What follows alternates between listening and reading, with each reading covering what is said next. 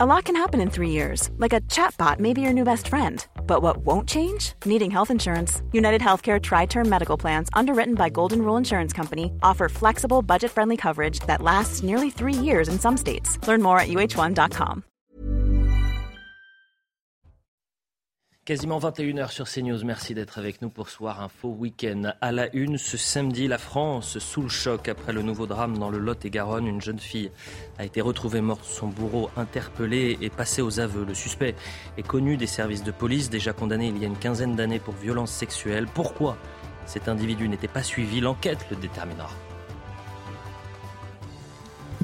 Astreint à une mesure de contrôle, quel qu'il soit depuis 2011, euh, d'un point de vue judiciaire, la personne qui est placée en garde à vue n'avait pas fait parler d'elle.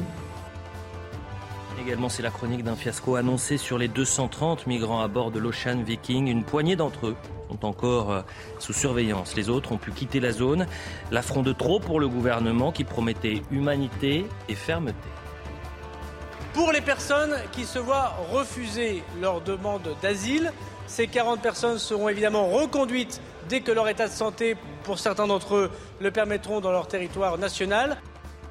Le rapport du Secours populaire est alarmant. Plus de la moitié des ménages ont participé à l'étude et vivent avec seulement 5 euros par jour, tandis que la moitié des bénéficiaires des Restos du Cœur sont des jeunes de moins de 25 ans. Sur les marchés, les Français sont au centime près.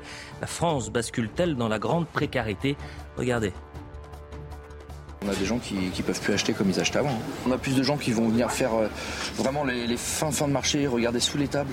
Si on ne jette pas une aubergine, une tomate, ils les récupèrent directement, nous on leur donne en fin de marché. Programme pour la première partie de Soir Info Week-end. Tout de suite, le point sur l'information. Et je vous présente les invités juste après. Les Français mobilisés contre les violences sexistes, des dizaines de milliers de personnes ont manifesté dans tout le pays, dénonçant les dysfonctionnements de la justice en matière de lutte contre les violences sexistes et sexuelles. Les manifestants réclament notamment une loi cadre contre l'impunité des agresseurs. À Paris, 80 000 personnes se sont réunies selon les organisatrices. L'espoir de sauver la COP27 en Égypte renaît. Un accord a été trouvé sur l'épineuse question des dégâts climatiques subis par les pays pauvres. Doit s'en suivre la création d'un fonds spécifique dédié à ces pertes et dommages qui dirige les moyens financiers vers les pays les plus vulnérables. De notre côté, des négociations se poursuivent sur les ambitions de baisse des gaz à effet de serre. Enfin, J-1 avant le coup d'envoi du mondial de football et l'équipe de France retient son souffle dans l'attente des résultats des examens médicaux de Karim Benzema. L'attaquant du Real Madrid s'est blessé à l'entraînement collectif du jour alors que les Bleus feront leur entrée en lice mardi contre l'Australie. Le Qatar, pays organisateur, affrontera l'Équateur demain en match d'ouverture. Voilà pour le point sur l'information d'Isabelle Puboulot. Ce soir, dans la première partie de Soir Info Week-end, nous sommes avec André Sicodicola, éditorialiste à la Marseillaise. Merci d'être avec nous, euh, cher André. Maxime Thiebaud, maître euh, Maxime Thiebaud, merci d'être présent ce soir et c'est important de vous avoir dans le contexte de l'affaire Tonins. Euh, et de cette petite qui a été tuée et retrouvée donc euh, morte euh, hier soir. Merci d'être avec nous également, Michael Sadoun. Je rappelle que vous êtes chroniqueur et, et consultant. je le disais, c'est une actualité bien triste et bien lourde ce soir. L'effroi dans le Lot-et-Garonne, puisqu'une jeune fille de 14 ans a été retrouvée morte. Elle n'avait plus donné de signe de vie vendredi après sa sortie du collège et ce sont ses parents qui ont signalé sa disparition. Le principal suspect a été euh, interpellé très rapidement. Il est d'ailleurs passé aux aveux. Cette interpellation, elle s'est faite grâce aux forces de l'ordre. Euh, je le disais également qu'il est passé aux aveux. On aura euh, énormément de sons, énormément de réactions à vous faire entendre, mais on va rejoindre le terrain tout de suite et rejoindre Annie Gourgu, qui est la présidente de l'association La Mouette. Merci d'être avec nous, Annie Gourgu. Vous êtes la personne qui avait annoncé le décès de la petite Vanessa euh, aux parents et qui euh, accompagne euh, les parents maintenant depuis, depuis hier. Et vous étiez auprès de cette famille dont la vie a basculé évidemment hier. Peut-être une première question sur, sur cette famille qui aujourd'hui est, est détruite et dévastée. Comment vont les parents et on imagine toute la détresse de ces parents aujourd'hui? Euh, on peut imaginer la réaction des parents et leur vécu depuis hier, déjà euh, au moment où l'enfant n'est pas rentré chez elle. euh, ils sont dévastés. La maman est complètement dévastée. Ils ont été pris en charge. Nous sommes là, bien évidemment. On va continuer la charge, mais euh, je vous reprends là. Euh, c'est pas nous qui avons annoncé à la maman le décès de leur de leur fille, aux parents. nous, nous étions là, appelés par la gendarmerie pour venir en aide et pour soutenir ses parents dans ces moments très difficiles. Nous avons été en même temps qu'eux prévenu que la petite a été retrouvée malheureusement sans vie. Voilà, et, c'est notre rôle d'association de, de défense, de protection d'enfants et de soutien aux familles de victimes et aux victimes elles-mêmes les parents sont effondrés et, j'allais dire c'est une première journée où ils ont d'abord hier soir euh, nous avons voulu euh, que les pompiers viennent les chercher à 4 heures du matin parce qu'ils n'allaient pas bien et qu'on ne pouvait pas les laisser rentrer chez eux retrouver leurs deux enfants comme ça pour leur annoncer cette triste nouvelle donc, ils ont été hospitalisés à Marmande. Ce matin, le maire de Marmande, que nous avons eu euh, euh, tard, dans, la nuit, ou plutôt tôt dans la matinée, est allé les chercher. Euh, ils sont passés reprendre, bien évidemment, les enfants et la famille, euh, la fratrie, puisqu'il y a encore une petite, une sœur et, un frère, ont été pris en charge par la cellule spéciale euh, psychologique. Et là, maintenant, ils sont chez eux. La, famille s'est retrouvée, le père, la mère et les deux enfants. Et nous, nous allons les voir euh, demain matin pour continuer cet accompagnement. Et c'est, ce sont des journées très, très, très dures, bien évidemment, pour cette famille sont vos mots euh, dans, dans, cet accompagnement? Qu'est-ce que vous pouvez dire à une famille qui a aujourd'hui l'impression d'avoir tout perdu? Et effectivement, on ne peut pas se rendre compte euh, de, du malheur et du désarroi dans, le, dans lesquels sont ses parents aujourd'hui. Des mots très simples. Vous savez, euh, c'est pas la peine d'être une psychologue euh, bardée de diplômes dans ces cas-là.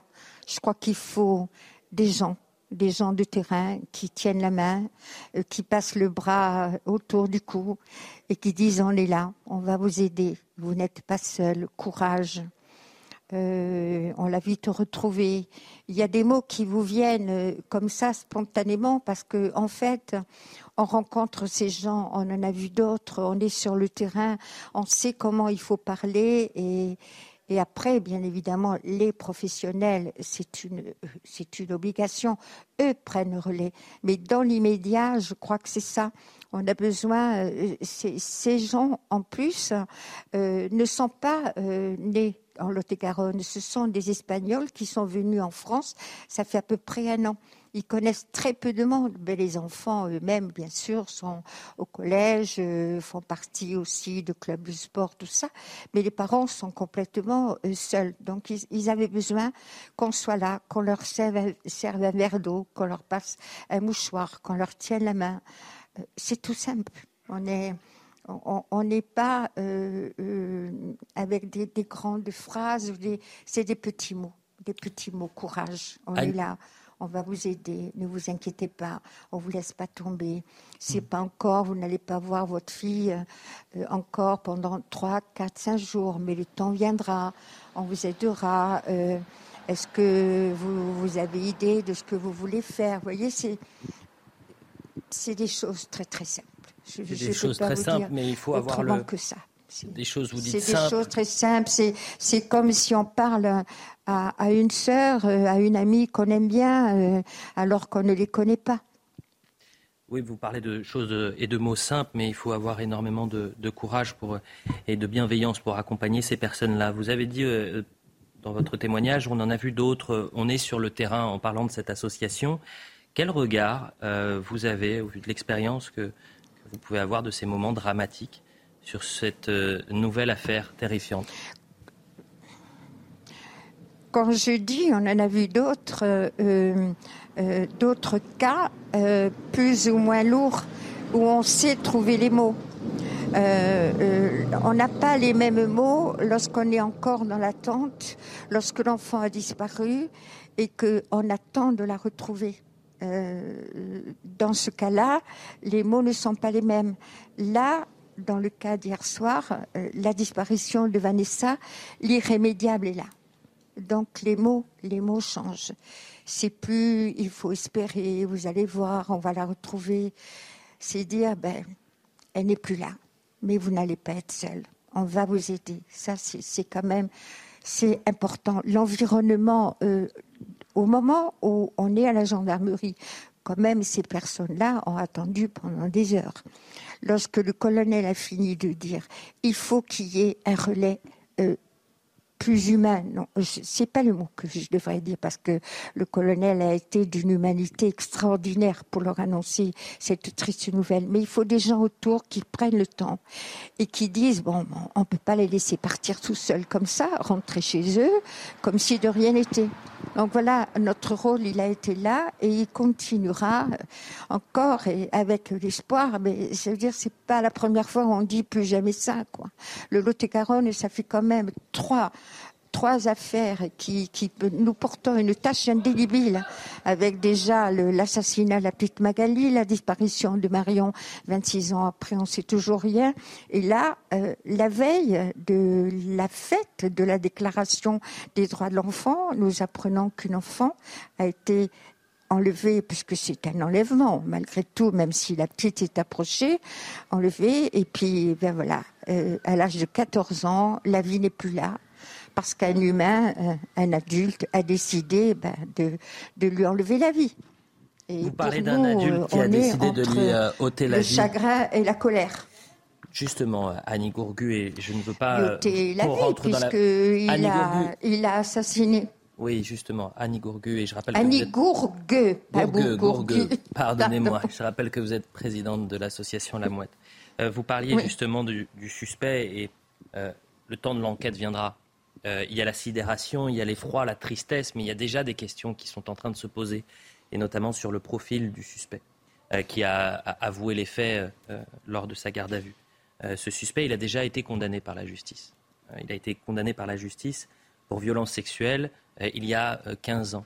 mais cet homme, c'est l'enquête qui le déterminera, mais il devrait s'avérer que cet homme n'a pas été suivi par la justice.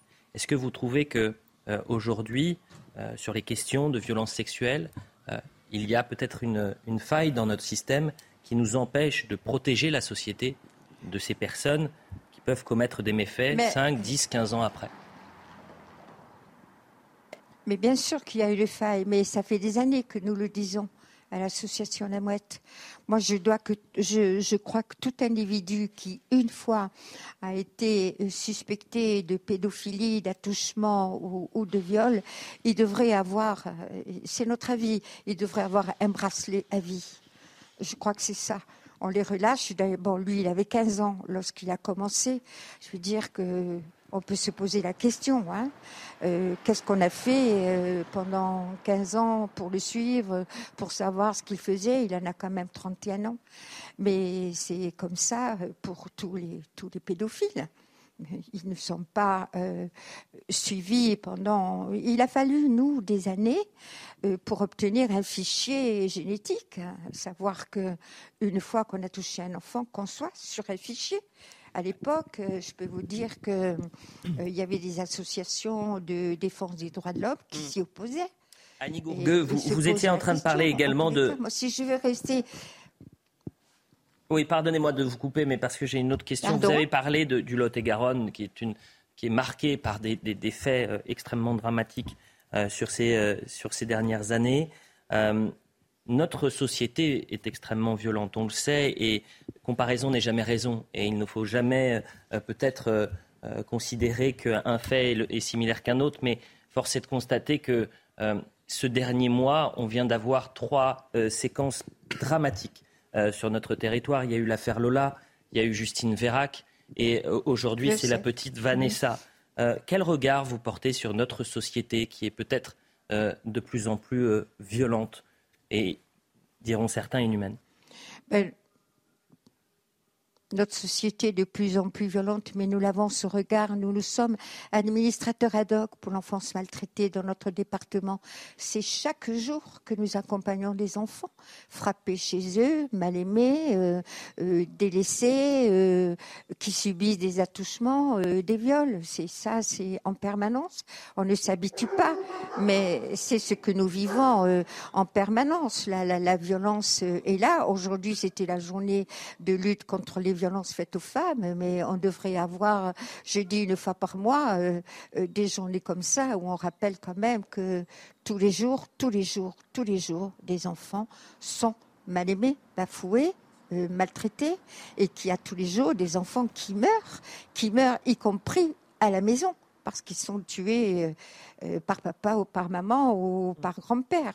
Et la violence, nous la connaissons, nous l'avons tous les jours.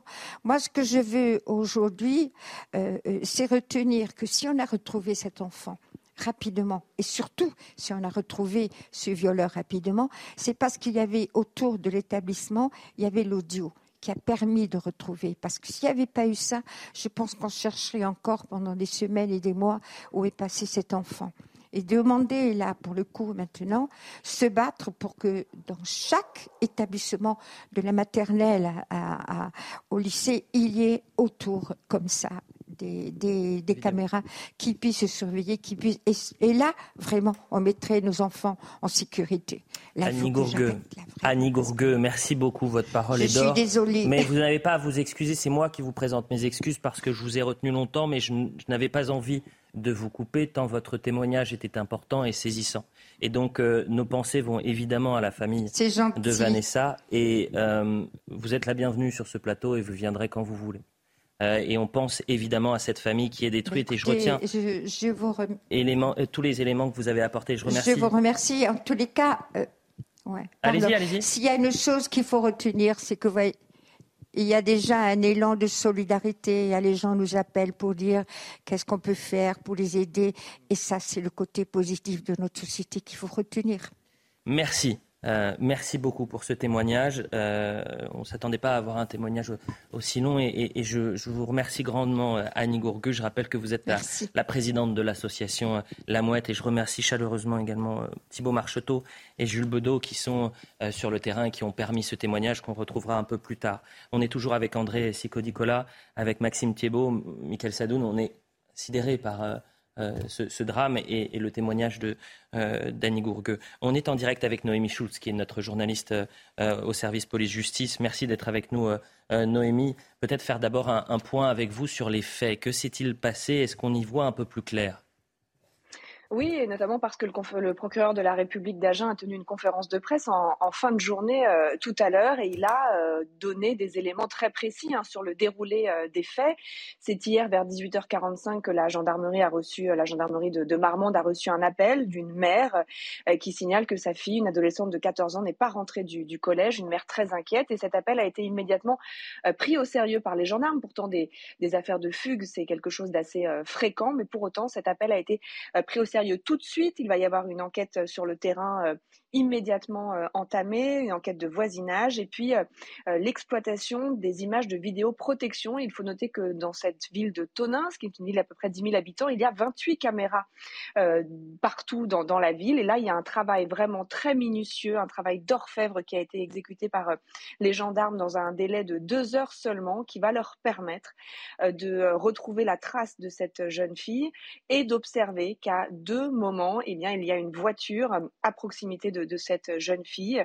Là encore, un travail euh, extrêmement délicat euh, pour identifier la plaque d'immatriculation de, cette voiture. Ça n'était pas simple et euh, ils vont euh, identifier le, titulaire de la carte grise, trouver une adresse et à 22h45, donc on est 4 heures après le, le, moment où, l'alerte a été déclenchée, à 22h45, ils vont se rendre au domicile de cette personne. il a été placé en, en garde à vue, c'est le titulaire de, de, la carte grise, un homme de 31 ans. il est chez lui et très vite, il va dire aux gendarmes, je sais pourquoi vous êtes là. Il a été donc déplacé en, garde à vue et il a rapidement indiqué avoir tué la jeune la jeune fille et il a indiqué l'endroit où était son corps, une maison isolée à une vingtaine de minutes environ en voiture de la ville de Tonins. Autant dire que sans ces indications, on n'aurait sans doute pas retrouvé aussi vite, aussi rapidement cette jeune fille dont le corps a été retrouvé avant minuit dans une maison donc abandonnée. Noémie, est-ce qu'on en sait un peu plus sur le profil du suspect? Oui, absolument. Là encore, c'est le procureur qui donne des éléments. C'est un jeune homme, il a 31 ans, de nationalité française. Il est intérimaire. Le procureur de la République a indiqué que ça n'était pas quelqu'un euh, de qu'on peut qualifier de, marginal ou de désocialisé. Il travaille, il a un logement, il réside euh, donc dans cette région, dans le, Marmandais. Mais il y a un élément très important hein, qui a été donné par euh, le procureur, c'est que cet homme était connu des services de, police et de justice. Il a été euh, poursuivi et condamné quand il était mineur pour des faits qui remontent à une quinzaine d'années, 2006 précisément. Il a été euh, déclaré coupable des faits d'agression sexuelle sur une mineure, mais à l'époque lui-même avait seulement 15 ans. Il avait été condamné à l'époque à 15 jours d'emprisonnement intégralement assorti d'un sursis avec mise à l'épreuve pendant deux ans. il n'avait pas été inscrit au fichier des auteurs d'infractions sexuelles. il n'y avait pas de, de mesure de, contrôle particulière le concernant et depuis 2011, a précisé le procureur de la République, il n'avait pas fait parler lui, n'avait pas de mention à son casier euh, judiciaire. Euh, la garde à vue hein, de cet homme euh, se poursuit. le procureur a indiqué qu'il était relativement coopératif, en tout cas qu'il répondait aux questions des, gendarmes. Une dernière question, Noémie. vous avez parlé de ce fichier, le fichier judiciaire automatisé des auteurs d'infractions sexuelles ou violentes. Est-ce qu'un mineur peut être inscrit dans ce fichier-là? Alors c'est une question évidemment qui, va être euh, soulevée dans les prochains jours. Le procureur a juste évoqué le fait qu'il n'était pas inscrit sur ce fichier et l'une des raisons euh, qu'on peut euh, imaginer, c'est le fait, c'est l'ancienneté, l'antériorité des faits. On parle de faits qui remontent à, plus de 15 ans et le fait qu'il était mineur à ce moment-là et c'est peut-être la raison pour laquelle il n'était pas inscrit au, fichier des auteurs euh, d'agressions sexuelles. cela dit en passant, quand bien même il aurait été inscrit sur ce fichier, ça ne veut pas dire que, ce qui s'est passé n'aurait pas pu se, produire, mais il y a encore beaucoup de zones d'ombre dans cette enquête. C'est important de préciser qu'à l'heure actuelle, à l'heure où nous parlons, cet homme est toujours en garde à vue. La garde à vue est toujours en cours. Elle a commencé hier à 22h45. Elle peut donc être prolongée tout à l'heure euh, pour à nouveau 24 heures. Et donc, c'est sans doute demain, en fin de journée, euh, qu'il sera présenté à un juge d'instruction en vue d'une mise en, examen. Beaucoup de zones d'ombre sur euh, les raisons de, ce passage à l'acte, les, modalités de, l'enlèvement, savoir aussi ce qu'il a fait, ce qu'il a infligé à cette jeune fille. Et ça, c'est l'autopsie qui aura lieu en début de semaine qui, pourra le dire. Mais ce qui est sûr, c'est que pour l'enlèvement d'une mineure de moins de 15 ans et le, meurtre, sans parler de la dimension de, préméditation qui n'est c'est trop tôt pour, pour l'évoquer. C'est évidemment une peine très lourde hein, de réclusion à, perpétuité qui est encourue par cet homme. Merci, chère Noémie, journaliste au service police-justice de CNews. Euh, on ne va pas débattre euh, là-dessus, sur cette partie. Euh, on a eu ces deux témoignages et, les explications, évidemment, de Noémie Schulz. La publicité, on revient dans un instant et on, passera au, débat. Je vous présente mes excuses à, tous les trois. Je ne m'attendais pas à avoir ce témoignage qui dure aussi longtemps. Et c'est pour ça que, et parce qu'il était saisissant, parce qu'il était poignant, parce qu'il était pertinent, j'ai préféré prolonger ce, témoignage-là. La deuxième partie, c'est dans un instant après la publicité. À tout de suite.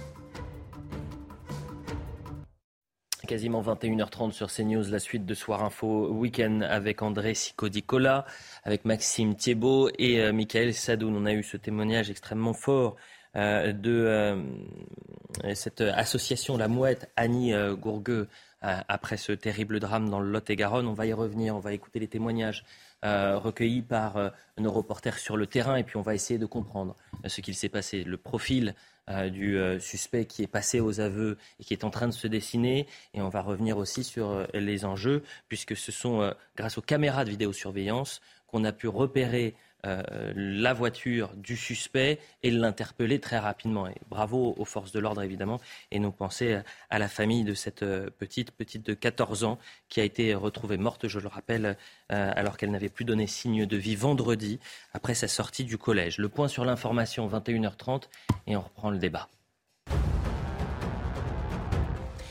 Paris, plusieurs centaines de gilets jaunes réunis pour marquer les 4 ans du mouvement. Selon la préfecture de police, ils étaient près de 680 à défiler dans les rues cet après-midi. Partis de la place de la Bourse, ils ont rejoint le quartier de Montmartre sous forte escorte des forces de l'ordre. Quelques affrontements ont été observés et la police fait état de trois interpellations. Visite surprise du Premier ministre britannique à Kiev. Rishi Sunak a réaffirmé à Volodymyr Zelensky le soutien du Royaume-Uni jusqu'à ce que l'Ukraine ait gagné la paix et la sécurité dont elle a besoin et qu'elle mérite, a-t-il déclaré. Il a par ailleurs annoncé une nouvelle aide militaire anti-aérienne. Le président ukrainien s'est félicité de cette visite significative et utile pour les deux pays. Cinq individus inculpés en Bulgarie après l'attentat perpétré le 13 novembre à Istanbul. Ils auraient organisé une filière via laquelle un suspect a quitté la Turquie. Ils sont également soupçonnés de trafic d'êtres humains à la frontière turco-bulgare. Dimanche dernier, six personnes ont été tuées et 81 autres blessées dans une explosion en plein cœur d'Istanbul. Voilà pour le point sur l'information d'Isabelle Pubolo. Euh, l'information dramatique de ce samedi, c'est cette euh, effroi dans le Lot-et-Garonne, puisqu'une jeune fille de 14 ans a été retrouvée morte. Elle n'avait pas donné signe de vie euh, vendredi après sa sortie du collège, et ce sont ses parents qui ont signalé sa disparition. Le principal suspect a été euh, interpellé très rapidement grâce au travail des forces de l'ordre. Il est passé aux aveux. Euh, on va écouter les témoignages, puisque dès les premières heures, eh bien, les, habitants de, de, cette, de cette commune de Tounins, qui est une commune de 9000 habitants, euh, se sont recueillis devant euh, les portes du, collège de la petite Vanessa. Écoutez ces témoignages au micro de Thibault Marcheteau. Euh, elle est dans la même classe que ma sœur. Ça fait un choc parce que quand tu apprends que quelqu'un a été enlevé, que tu as déjà vu, etc., ça fait bizarre. C'est proche de notre village, donc ça nous touche personnellement. On se sent concerné. C'est juste à côté de chez nous. Ça faisait bizarre en vrai, parce que ça aurait pu être moi ou, ou quelqu'un de ma famille. Donc, Je suis une parente d'élève, j'ai ma petite fille dans la voiture qui fait la route matin et soir à pied aussi. Et euh, je me dis qu'à le même âge que cette petite fille, ça pourrait plus lui arriver à elle. Voilà. Donc euh, voilà. Très touché pour la famille, pour tout le monde. Maxime Thiebaud, je rappelle que vous êtes avocat euh, et des cas dramatiques, vous pouvez en traiter. on a l'impression, sans comparer évidemment, mais que les drames se répètent en, en ce moment. il y a eu l'affaire Lola, il y a eu Justine Vérac, euh, il y a eu maintenant euh, cette, dramatique affaire Vanessa. Euh, alors évidemment, ce ne sont pas les mêmes dossiers sur le fond comme la forme, mais dans l'horreur, dans la sidération, dans l'effroi, voilà, on se dit mais c'est une histoire sans fin.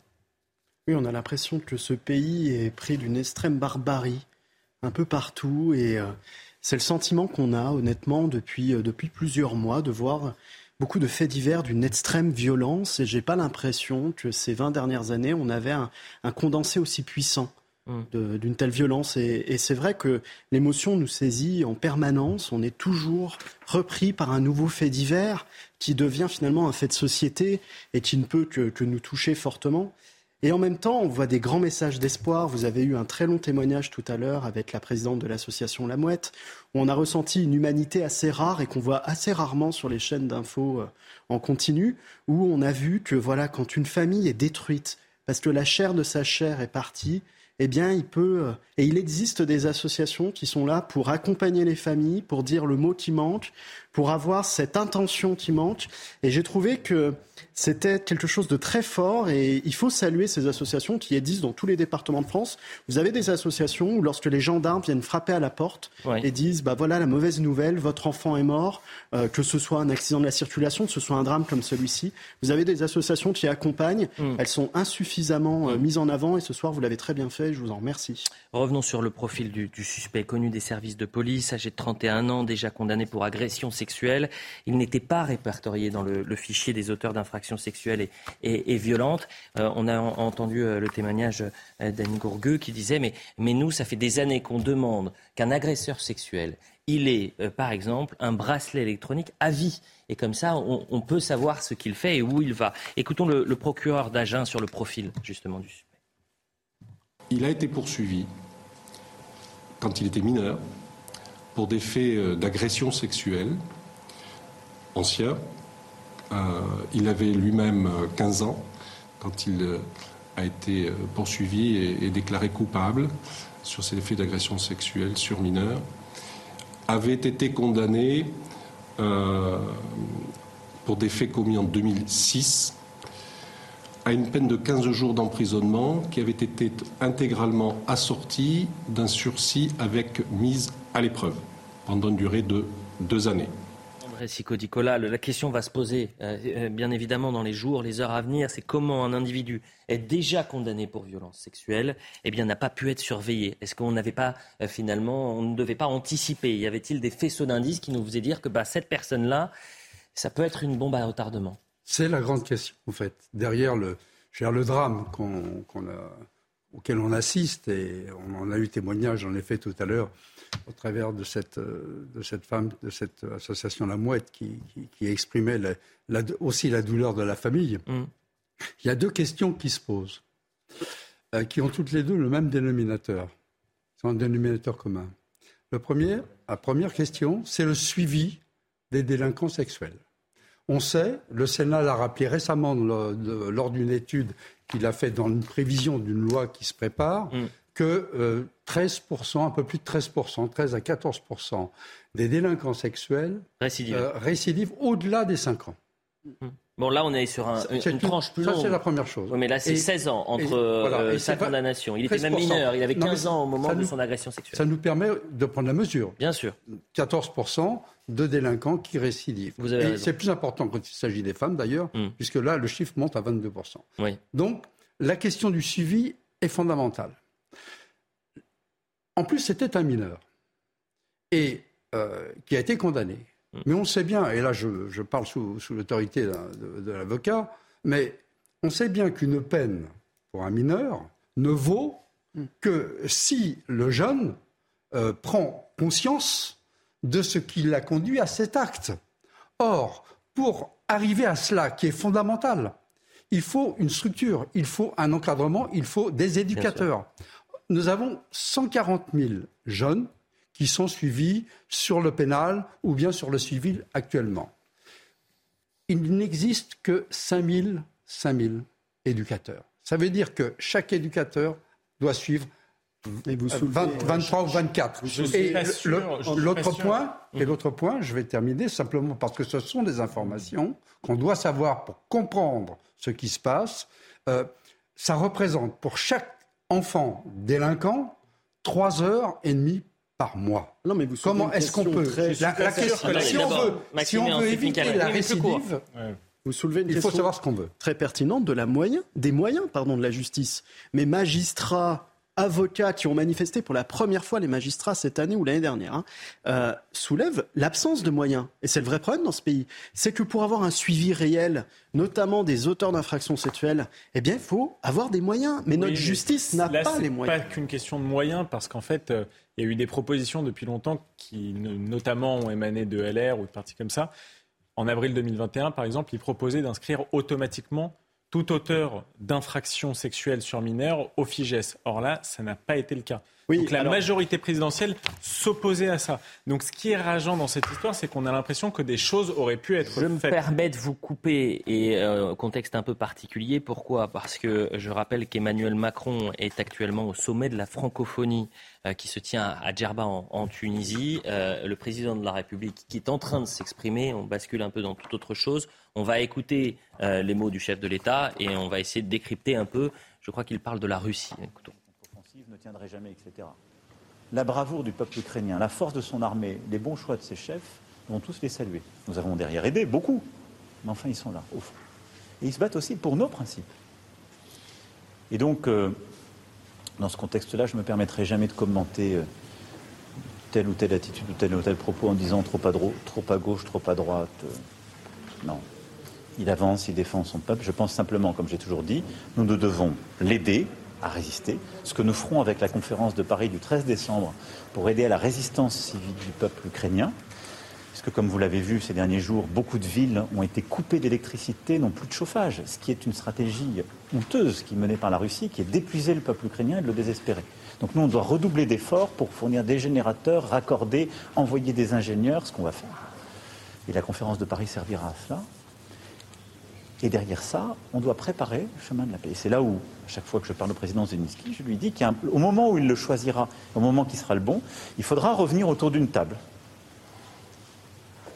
Parce qu'il est très clair qu'il faudra un moment que l'Ukraine, au moment où elle le choisit, dans des termes qu'elle aura choisis avec la Russie qui est l'agresseur, et la communauté internationale autour de celle-ci puisse bâtir la paix. Monsieur le Président, la COP se termine. Après 15 jours d'âpres négociations, on a frôlé l'échec. Quel bilan vous en tirez, notamment sur la question de ce fonds euh, pour dédommager les pertes et préjudices hein, euh, des pays les plus vulnérables au changement climatique? Une idée avec laquelle, euh, lorsque vous êtes passé à Sharm el-Sheikh, vous vous étiez dit opposé. Non. Pardon, j'ai tout de suite. Non, non, je suis d'abord à fond pour le part des préjudices. mais je pense que le fond est une réponse qui n'est de loin d'être la meilleure parce qu'on ne sait pas de quoi on parle. Donc j'ai dit des fonds, on en a déjà plein qui ne marchent pas. Euh, oui, pour trouver un accord, parce que c'est une bonne chose, mais je continue à penser que la bonne proposition, c'est celle qui a été faite par la Première ministre de la Barbade, Nia Mosley, avec, laquelle euh, nous avons tenu une session, et je soutiens l'agenda de, de Bridgetown. Pourquoi? Parce que dès qu'on a un problème, on crée des fonds. Posez-vous la question de savoir combien le fonds vert a déboursé, et qu'il existe. Quasiment rien, parce qu'il y a une gouvernance impossible. On a créé un fonds. Quelle est la gouvernance? Qui va mettre l'argent Et qu'est-ce que c'est, perte et préjudice Moi, je défends l'idée. Donc, un, c'est très bien parce qu'on l'a reconnu et qu'il y avait un blocage. Et qu'il y a aussi eu un débat qui, à un moment, été, on le sait bien, utilisé. Il faudra clarifier les positions de tous et toutes dans l'avenir. Parce que certains pays grands producteurs de fossiles ont essayé d'utiliser ce débat sur les pertes et préjudices pour mettre en risque la négociation. Donc, un, la France est favorable au sujet des pertes et préjudices. Il doit être pris en charge. Deux, je pense qu'on constatera tous que l'idée d'un fonds seul est au pire inappropriée, au mieux largement insuffisante. Trois, ce que nous devons faire, c'est un choc concessionnel vers le Sud, et c'est intégrer la notion de vulnérabilité climatique dans les critères financiers. C'est ça qui permettra de prendre en compte les pertes et préjudices vraiment. Je, vous l'explique très simplement. Ce qu'a vécu le Pakistan, c'est un choc climatique. Pays à revenu intermédiaire, il a euh, l'équivalent de la surface du Portugal qui est sous l'eau. Est-ce que vous pensez qu'un fonds peut l'indemniser? À chaque fois qu'on aura ça, on va demander à un fonds de l'indemniser? Et c'est quel pays qui... Non, il a des tas de programmes qui existent déjà, de la Banque mondiale, du Fonds monétaire international, il a des bailleurs privés. Le bon mécanisme, c'est que tous ceux qui prêtent déjà puissent avoir à ce moment-là des règles qui s'adaptent parce qu'il a subi un choc lié à sa vulnérabilité climatique. Pardon d'entrer dans le détail, mais ça va quand même toujours mieux de comprendre ce dont on parle. Donc on s'est mis d'accord sur un fonds. Je pense que, un, c'est bien qu'il y ait un succès. Deux, c'est bien qu'on reconnaisse les pertes et préjudices. Trois, je pense que ce n'est pas la bonne réponse technique. Mais je préfère une réponse et de finaliser que d'avoir quelque chose de parfait tout de suite. Maintenant, nous, nous allons continuer le travail sérieux avec en particulier la Première ministre de Barbade voilà pour euh, les premiers mots du président de la République depuis le sommet de la francophonie euh, qui se tient actuellement à Djerba en présence donc du chef de l'État. On l'a pu, il était en train de parler de, la COP 27, mais il est surtout, euh, il est surtout revenu sur les enjeux évidemment en Ukraine et ce conflit entre la Russie et l'Ukraine, cette guerre, avec cette phrase qui est assez forte on doit préparer le chemin de la paix.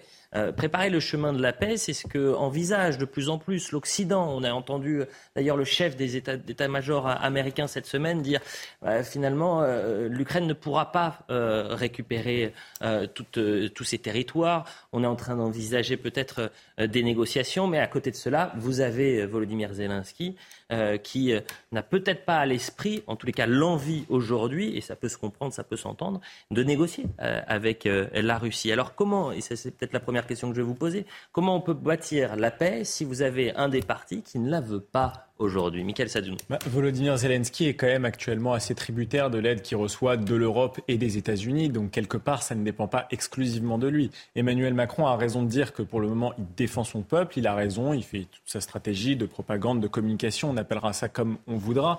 Mais euh, l'Europe n'est pas obligée de tenir pour argent comptant tout ce que Volodymyr Zelensky veut ou dit. Et pour le moment, les conditions qui fixent actuellement pour la paix ne sont pas tenables il exige que Vladimir Poutine parte du pouvoir avant de négocier la paix. Ça va quand même être un petit peu compliqué. Et puis par ailleurs, on a vu récemment le scandale qu'il y a eu avec la Pologne, euh, qui s'est soldé dans des conditions un petit peu floues. Donc il faudra aussi éclaircir ça et expliquer personnellement à Volodymyr Zelensky que parfois les conditions qu'il propose pour la paix ne sont pas tenables. Est-ce que vous avez été surpris, euh, Maxime Thiebaud, par le discours euh, de Volodymyr Zelensky Cette semaine, euh, le monde a retenu son souffle au moment du missile qui avait été lancé et qui est tombé sur la Pologne, faisant deux morts. Volodymyr Zelensky, dès le début, a dit c'est la Russie, c'est un missile russe, c'est l'œuvre de la Russie, c'est le signe que la Russie peut toucher l'OTAN. réponse de l'OTAN, d'ailleurs, pour la première fois euh, eh bien, qui n'était pas en accord, en adéquation avec le président ukrainien, en disant vous faites attention, On va enquêter et nos enquêtes pour l'instant montrent que c'est un système de défense antiaérien ukrainien et non un missile russe qui a causé euh, la mort de ces deux personnes en, Pologne. Vous avez été surpris par ce discours de, de Volodymyr Zelensky, oui. non, non, parce qu'il est dans l'émotion et dans la communication depuis le début de cette guerre. Donc il fait son job en fait. Donc il n'y a rien de surprenant. Moi, ce qui m'a beaucoup dérangé depuis le début de cette guerre, c'est la position des Européens qui ont été trop dans le suivisme vis-à-vis de Zelensky plutôt que dans la raison. Et la raison, elle veut de construire la paix dès le départ, c'est-à-dire d'éviter la guerre. Parce que la paix, c'est quoi concrètement? C'est un moment l'équilibre du rapport de force et on décide d'arrêter de s'entretuer. C'est ça la paix. Donc aujourd'hui, si on veut dessiner la paix en Ukraine, c'est qu'on va stabiliser les nouvelles frontières telles qu'elles ont été établies en fonction des terrains qui ont été pris, des territoires qui ont été pris par les Russes et des territoires qui ont été regagnés par les Ukrainiens. C'est ça, construire la paix. Donc on est en train d'avouer progressivement aujourd'hui que les frontières entre l'Ukraine et la Russie ont changé et qu'on préfère figer ces frontières plutôt que d'aller dans l'escalade. Et c'est plutôt saluable, c'est plutôt quelque chose qui, qui est à encourager que d'éviter d'aller plus loin dans la guerre, d'entraîner d'autres pays et de totaliser cette guerre qui ne ferait que euh, plusieurs euh, milliers de morts, pour ne pas dire millions, si on tombait dans une guerre totale. Il ne faut quand même pas concéder tout à la Russie parce qu'ils sont aussi dans une situation compliquée. Le rapport de force est assez euh, difficile pour eux et il faut quand même pas le faire sous n'importe quelle condition. Mais ça, je suis complètement d'accord avec vous. Mais on a oublié pendant très longtemps que les relations internationales, c'était pas des relations de bisounours. C'est-à-dire que c'est des rapports de force. Et on l'a compris parce que la Russie nous l'a rappelé.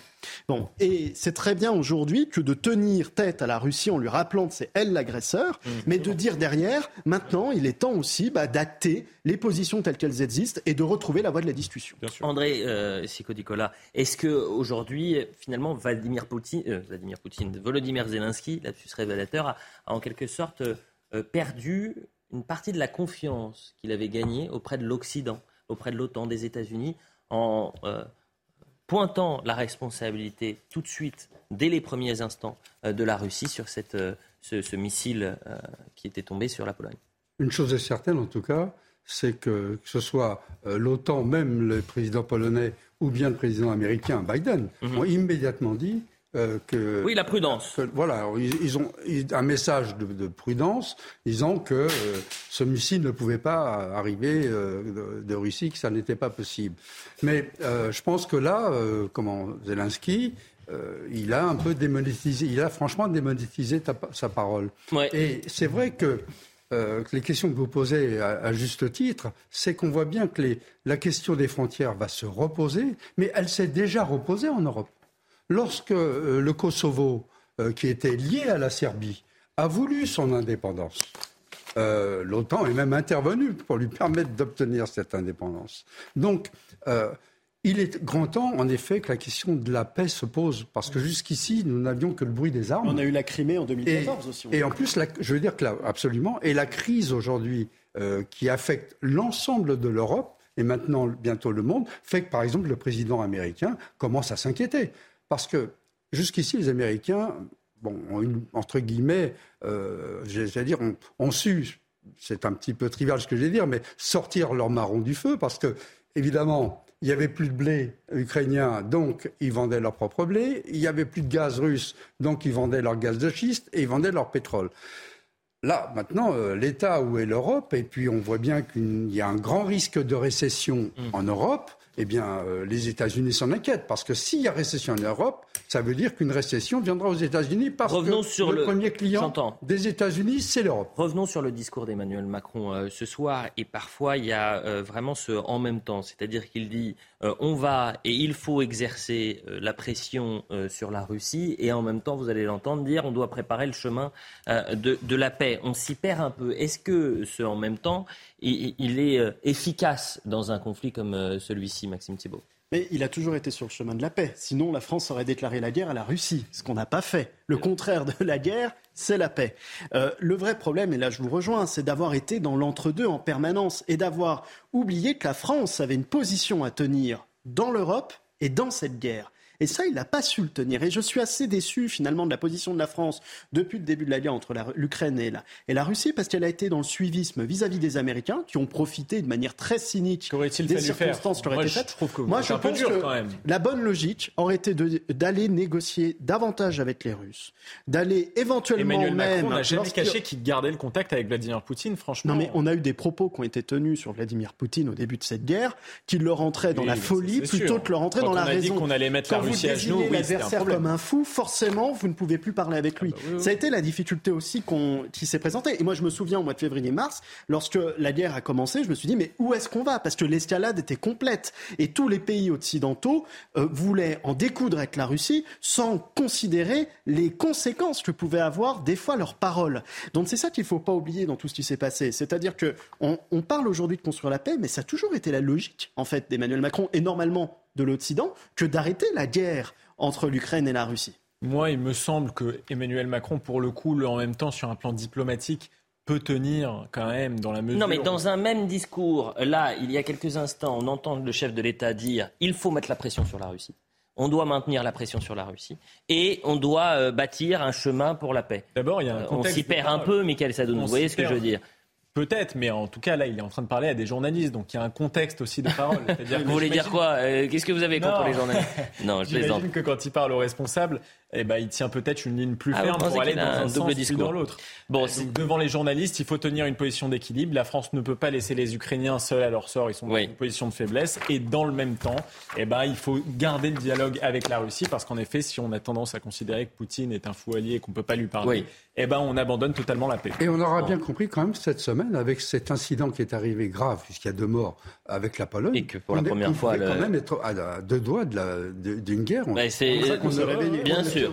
Et ça, je pense que ça a réveillé les consciences, en même temps que ça nous a révélé quand même. Vous avez raison, André Sico-Nicolas. n'est peut-être pas l'homme euh, aussi euh, sage et mesuré, sage et bien mesuré, sûr. En tout cas, démocrate, qui c'est un homme qui fait la guerre. C'est un homme qui fait la guerre. Merci à tous les trois. Euh, vous savez, c'est aussi ça le, le, charme, disons-le, de, de, de l'émission et, et d'une chaîne d'information, c'est que j'avais prévu six thèmes.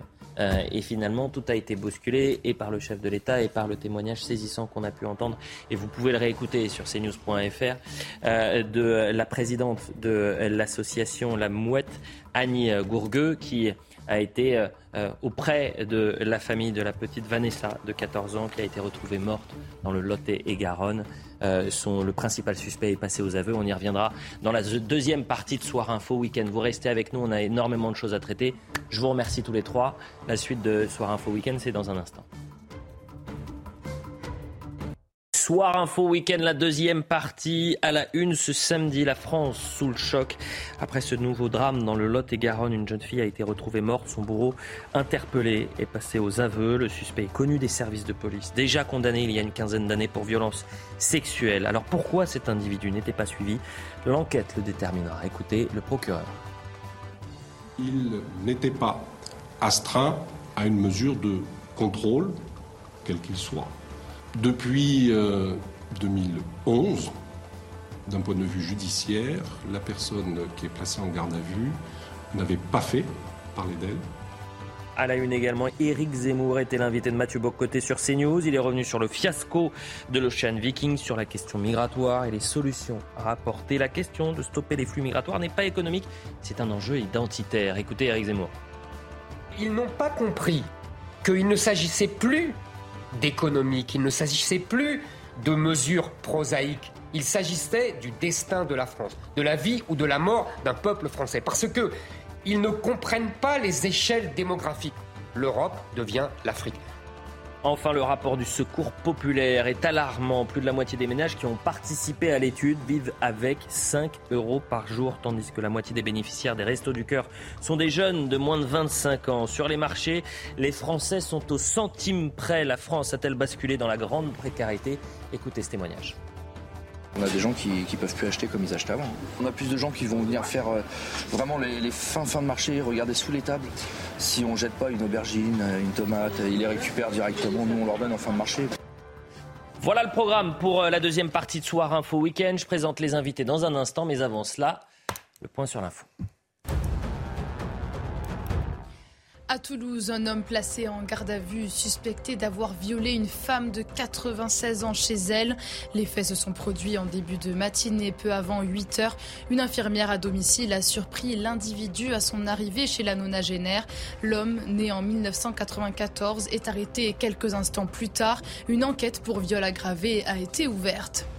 Face à la flambée des prix de l'énergie, le ministre de l'économie promet un soutien massif aux entreprises françaises. Bruno Le Maire s'est exprimé sur France Inter ce matin. On ne va pas laisser casser notre outil industriel. Je l'ai protégé pendant le Covid. Je le protégerai face à la crise de l'inflation, a-t-il déclaré. Et enfin, en Formule 1, Max Verstappen s'offre la dernière pole position de l'année, sa septième pole de la saison. Le double champion du monde débutera demain ce dernier Grand Prix à Abu Dhabi devant son équipier Sergio Pérez. Charles Leclerc s'élancera en troisième position devant Carlos Sainz, suivi des Mercedes de Lewis Hamilton et George Russell. Course à suivre dès 14h sur Canal+. Voilà pour le point sur l'information. Jean Messia, j'ai une mauvaise nouvelle ce soir. Oula. Karim Benzema est blessé pour l'Australie. Forfait. Il ne jouera pas le premier match du mondial. Et c'est possible que Karim Benzema ne joue même pas le Coupe du Monde. On fait comment? Vous y allez? Vous voulez une réponse macroniste? Oui. Ça m'en bouge mais c'est pas possible. En fait, vous n'êtes pas patriote, c'est ça. Le meilleur attaquant de- du monde, Ballon d'or, vous voulez même pas le faire jouer, Jean Messia. Moi, des gens Jean, qui- me des- écoutez, des gens franchement, qui ne je suis à deux doigts de pas vous dire bonjour. Qui ne chante pas la Marseillaise et qui crache après la Marseillaise. Eh ben, eh ben, bravo, bravo. Benjamin Morel, bonsoir. Vous allez bien? Bonsoir, très bien. Et vous? Je vous pose pas la question, je sais que vous n'y connaissez Sans rien. faire bouger l'autre. Oui, ben voilà. Laura Alice Bouvier. Mais c'est bien de sourire un peu et de respirer, Laura Alice. Maître, merci d'être avec nous. Parce que l'actualité très lourde ce soir. Donc euh, c'est bien aussi de pouvoir respirer et de sourire un peu. Tout à fait. Vous êtes le sourire de ce plateau, contrairement à Jean Messia, qui vraiment est négatif en permanence. Pas du tout. François Calfon, merci d'être avec nous, conseiller régional du Parti Socialiste de France. Merci d'être avec nous, euh, François Calfon. Pour votre plus grand bonheur, on va euh, longuement écouter Eric Zemmour ce soir. Euh, Je croyais que vous les allez m'interroger sur Benzema. Parce ah que moi, ça bah m'attriste. oui, je sais. Mais, bon, Le seul du la Moi, je reste publicité. droit dans mes on va écouter. ou Non mais on va écouter euh, euh, Éric Zemmour. Et c'est vrai que euh, j'ai essayé de prendre un peu de recul sur Éric Zemmour. C'est vrai que certains vont dire, euh, bah, il enchaîne les échecs. Euh, C'était un flop euh, à, à la présidentielle et euh, aux législatives. Puis il y en a d'autres qui vont dire, mais attendez, en un an. Il a fait mieux qu'un parti euh, historique, euh, le Parti socialiste à la Ah, je présidentielle. allait en une. Non mais je, pas du tout. Je dis que certains, je donne les deux avis en disant et puisque je suis allé revoir. Non mais parce que j'ai revu, j'ai revu par exemple le- les résultats du premier tour à la présidentielle. 7%, on pourrait dire que c'est un échec. 7%, c'est juste en termes d'électeurs, hein, six fois plus que euh, Anne Hidalgo. Six fois plus. Oui, enfin En bon. termes d'électeurs. En même temps, euh, il n'a pas réussi à se faire élire député dans une circonscription. Il avait certes fait un grand score. Donc euh, la question, c'est pas. euh, Bah, justement, non mais c'est pour voir en perspective. entre la photo le instantanée et le cinéma, il y a, il y a Le recul qu'on peut prendre. différence. Merci. Vous La le pas publicité. dire, vous le faites pas dire. Oui, vous ne le faites pas. Soutenez Karim Benzema. Dites-lui un petit message, un mot doux. Ben, J'espère qu'il va se remettre, mais je n'aime pas son état d'esprit. Ah bah déjà vous avez été à moitié Voilà. gentil. Et là, à la moitié de la À publicité, Ah, on regarde dans un instant. Je souhaite pas le mal aux gens. Allez. La suite de Soir Info Week-end avec Jean Messia, Benjamin Morel, François Calfon et Laure-Alice Bouvier. On a énormément de choses à traiter. L'actualité est parfois très lourde, trop lourde, et euh, ça peut être euh, anxiogène. Et on a vécu une séquence absolument extraordinaire euh, dans la première partie de Soir Info Week-end, où on était avec une femme qui s'occupe d'une association qui vient en aide aux, familles de victimes de- d'enfants qui ont été agressés, violés ou tués. Et dans l'affaire dramatique dont on reviendra évidemment pendant l'émission de Tonins, vous entendrez son témoignage. Et c'est une femme extraordinaire. Et je le dis aux téléspectateurs qui nous regardent, restez avec nous, puisque vous entendrez quasiment en intégralité ce témoignage-là. Mais puisque l'actualité est lourde, il faut aussi qu'on arrive à, à trouver des, des petites respirations. Et dans l'actualité, j'ai une surprise pour vous.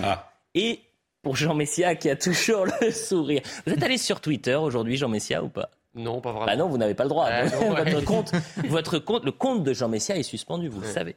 Et Jean Messia n'est pas le seul. Elon Musk tout non mais matin. Jean Messia n'est pas le seul à avoir un compte suspendu. Donald Trump a son compte suspendu. Ça, c'est stylé, hein. Mais Pour toi Ah, Elon classe. Musk, Elon. Musk, si vous êtes allé sur Twitter aujourd'hui. Elon Musk, je ne sais pas si vous avez vu, il a lancé un sondage. Pour rétablir le compte de Jean Messia. ou contre rétablir le, twi- le- le compte Twitter de Donald Trump. C'est très sérieux. Et regardez, pour l'instant, 52 personnes répondent, euh, répondent oui et 48 répondent non. Euh, vous allez me dire, mais pourquoi traiter ça Euh, Il y a 12 millions de personnes qui ont réagi sur Twitter en l'espace de quelques heures. Donc, première question de Soir Info Week-end. Est-ce qu'il faut rétablir le compte de Donald Jean Messia. François Colfon va commencer. Bah, écoutez, de toute façon, euh, c'est une sorte de bête de scène, euh, Donald Trump. Donc autant qu'il soit sur Twitter, puisque j'ai compris aussi hier, euh, en lisant ce réseau social, que Twitter était en grand danger, puisque Elon Musk a licencié la moitié des personnes et l'autre moitié dit, par solidarité, on ne veut pas rester sur Twitter. Donc euh, il faut qu'il y ait un lieu, moi je pense, euh, de libre expression.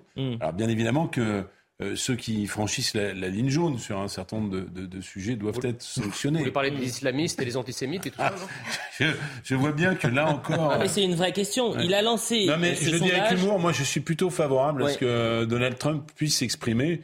Euh, on connaît le personnage et on doit pouvoir lui répondre. Voilà. 13 775 077 votants euh, en l'espace de moins de 24 heures. Il reste 3 heures et 35 minutes. Vous pouvez même le faire euh, si vous êtes chez vous, que vous avez le téléphone. euh, de répondre, est-ce que vous êtes pour ou contre rétablir le compte de, de Donald Trump Jean Messia. Bah, écoutez, Donald Trump a été président- ancien président des États-Unis. Oui. Euh, quand on pense que. Je rappelle que son compte a été suspendu après l'affaire du Capitole. euh, Ouais, à d'accord, l'invasion enfin, du Capitole. euh, Ali- il n'a peut-être pas eu les, les, les Ali, bons mots. Ali Khamenei, Ah, le, Ali Khamenei, le président iranien qui appelle à la destruction d'Israël et qui euh, commet un certain nombre de tweets antisémites, lui, son compte n'a jamais été suspendu. Oui. Vous voyez, euh, le porte-parole des mais c'est talibans. deux poids, deux mesures qu'on pouvait avoir dans talibans- l'ancien Twitter. Le porte-parole des talibans qui diffuse sur Twitter des idées très progressistes comme la lapidation des femmes Mm. ou euh, l'immolation des homosexuels, il est toujours sur Twitter.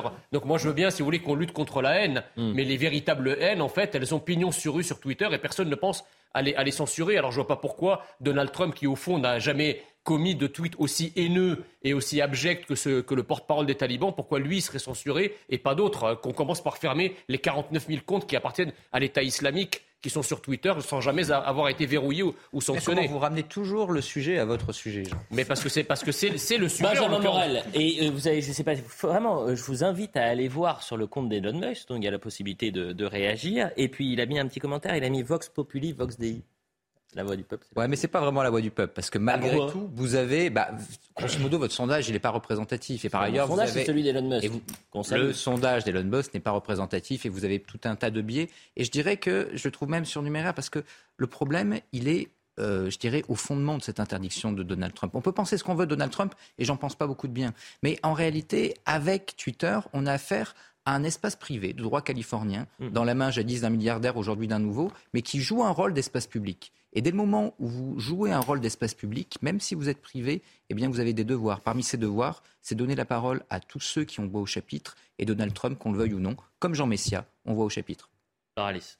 Alors je rejoins ce qui a été dit. C'est vrai que euh, chacun effectivement a droit au chapitre. Et puis ce serait peut-être dommage de se priver de tweets comme l'énigmatique Kof Fefe, qui avait quand même beaucoup fait parler euh, lorsqu'il l'avait publié. Mm. Euh, mais plus sérieusement, je pense qu'effectivement, il, il s'agit que tout le monde puisse s'exprimer aussi, et c'est le, le but de Twitter. Ouais, on peut même dire d'ailleurs enfin, que tous les jours, enfin, quand on commet une émission, alors suivant qu'on soit clivant ou qu'on ne le soit pas, on a des armées de trolls. Euh, qui vous insultent euh, sous couvert de l'anonymat et peut-être qu'une des réformes de Twitter serait euh, d'assumer son opinion. C'était euh, quand vous dites des choses absolument affreuses sur quelqu'un, euh, que vous ayez un nom, un prénom, une adresse, plutôt que des, des, des, des- des- finalement des, des avatars qui vous permettent d'être euh, bien plus insultants qu'au café du coin quand euh, les amis sont bourrés, quoi. hein. parce que c'est un peu ça le problème sur les réseaux sociaux serait une Et- vraie et- et y compris, il y a des sujets, à mon avis, encore plus sérieux. On voit une guerre en Europe entre l'Ukraine et la Russie, et euh, pour qui suit les mots-clés Russie, Ukraine, etc., là, ce sont des usines de guerre euh, informationnelle euh, qu'on a bien connues pendant la Seconde Guerre mondiale, euh, qui se déversent sur Twitter. Ça me paraît être un sujet euh, euh, plus sérieux, avec des agences hein. gouvernementales, les Wagner qui ont eux- eux-mêmes leur propre agence à, à débiter des fake news au kilomètre et de manière industrielle. Autre thématique ce soir, et euh, je vous donnerai le programme dans un instant complet parce que je, le répète, à partir de 22h30 jusqu'à quasiment minuit, on est ensemble sans publicité. Donc vous êtes scotché à votre téléviseurs, vous êtes avec nous, vous êtes d'accord avec François Calfon ou d'accord avec Jean Messia, vous considérez qu'il euh, y a plus d'expertise, d'analyse avec euh, Laura Alice Bouvier ou Benjamin Morel. On est Tac, les monde. non, non. Je disais, mais ils ont été oubliés. Mais, mais donc on est ensemble de 22h30 jusqu'à 23h30, un peu plus 40 même. On est ensemble sans publicité. Mais avant cela, au rayon des promesses non tenues, les cas des coupures d'électricité, parce que pour l'instant vous avez la chance d'avoir votre téléviseur qui fonctionne, mais peut-être que dans quelques semaines, euh, ça va couper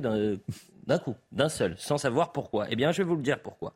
Parce qu'on va peut-être avoir des coupures euh, d'électricité, parce que le réseau sera tellement tendu mm qu'on ne pourra pas supporter la consommation d'électricité des ménages. Et pourtant, et pourtant, Emmanuel Macron, et on en a un peu parlé, euh, Jean Messia, hier soir, euh, Emmanuel Macron, le 3 juin 2002, 2022, voilà ce qu'il avait dit. Je veux rassurer, il n'y a aucun risque de coupure parce qu'il y a des besoins et on a privé, on s'approvisionne sur le marché européen. Réponse d'Emmanuel, euh, cette fois-ci, présidente de la commission de régulation de l'énergie, qui était auparavant ministre de la Transition écologique. C'était aujourd'hui. Écoutez. D'abord, il n'y aura pas de blackout. Et ça, je voudrais dire les choses clairement. Un blackout, c'est le système saute. Euh, c'est comme si tout sautait et qu'on ne savait pas le réparer. Ça, ça ne se produira pas. Trop de choses sur voilà, exactement. Crise, euh, qui et qu'on a perdu la main. Donc ça, on n'aura pas. Le pire qui peut se produire, c'est des coupures ciblées, c'est-à-dire décidées et qui tournent euh, d'une ville à une autre, d'un secteur à un autre.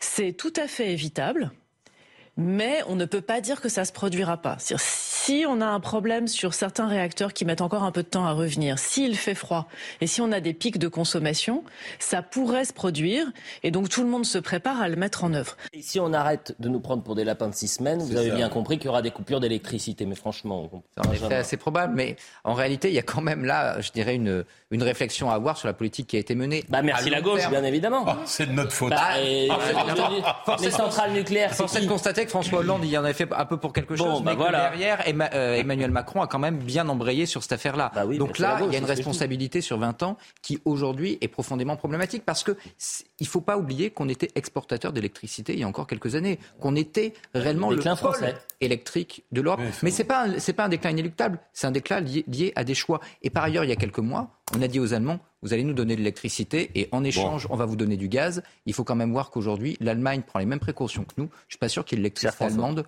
pour arriver à alimenter nos réseaux. Déjà, un peu sous forme de boutade, mais malheureusement, instruit par l'expérience, est-ce vraiment une boutade? Euh, quand j'entends Madame Vargon dire qu'il n'y aura pas de coupure et pas de blackout, je vais courir acheter les plaines en sortant de l'émission. ça, ça me paraît tout à fait clair. Et si euh, Monsieur Véran lui-même dit qu'il n'y aura pas de coupure, alors il est clair qu'il y aura des ruptures d'approvisionnement dans toutes les formes de couverture et de blouson. Ça, c'est pour la première chose. La deuxième chose, quand même, euh, il y a une raison objective à ça. Soyons un peu honnêtes. il y a des problèmes de corrosion qui ont été trouvés dans les centrales. Et il y a une deuxième campagne. Non, mais attendez, j'essaie d'être objectif. Ah bah, il y a une deuxième essayez campagne. encore. allez-y, allez-y, allez-y, François. Et, il y a une deuxième campagne de finalement de repérage qui, qui a trouvé des, de la corrosion dans 15 nouveaux réacteurs. Hmm. Donc, je suis objectif, mais je suis pas positif et optimiste. C'est-à-dire hmm. que on pensait recouvrer 50% de la capacité de production nucléaire, et en réalité, on sera à 35%. Donc, c'est excessivement tendu. Je, je termine par un dernier point. Euh, il y a soi-disant un projet de renationalisation d'EDF par euh, le gouvernement. Alors, a priori, ça devrait fleurer bon, euh, la CGT, le Parti communiste, etc. Mm. Mais en réalité, c'est un, projet de démantèlement d'EDF. Hein. je vous rappelle que Emmanuel Macron, ministre de l'économie, c'est vrai d'un gouvernement socialiste, avait vendu finalement les, les réacteurs aux Américains qu'on a achetés huit fois plus cher ensuite. D'ailleurs, euh, le banquier d'affaires qui s'occupait de cela était euh, la banque Rothschild. Donc euh, on voit bien qu'il y a ces collusions au niveau de l'État. Et à l'arrivée, ce qui fut notre fierté nationale, mmh. c'est-à-dire un EDF très fort qui vendait de l'énergie à tout le monde, est maintenant extrêmement fragilisé. La publicité, on revient dans un instant à partir de 22h25. On est ensemble pendant plus d'une heure sans publicité avec ce plateau. Il y a même un invité surprise. C'est une invitée surprise qui partage un peu vos idées, Jean Messia, vous verrez. Allez, à tout de suite.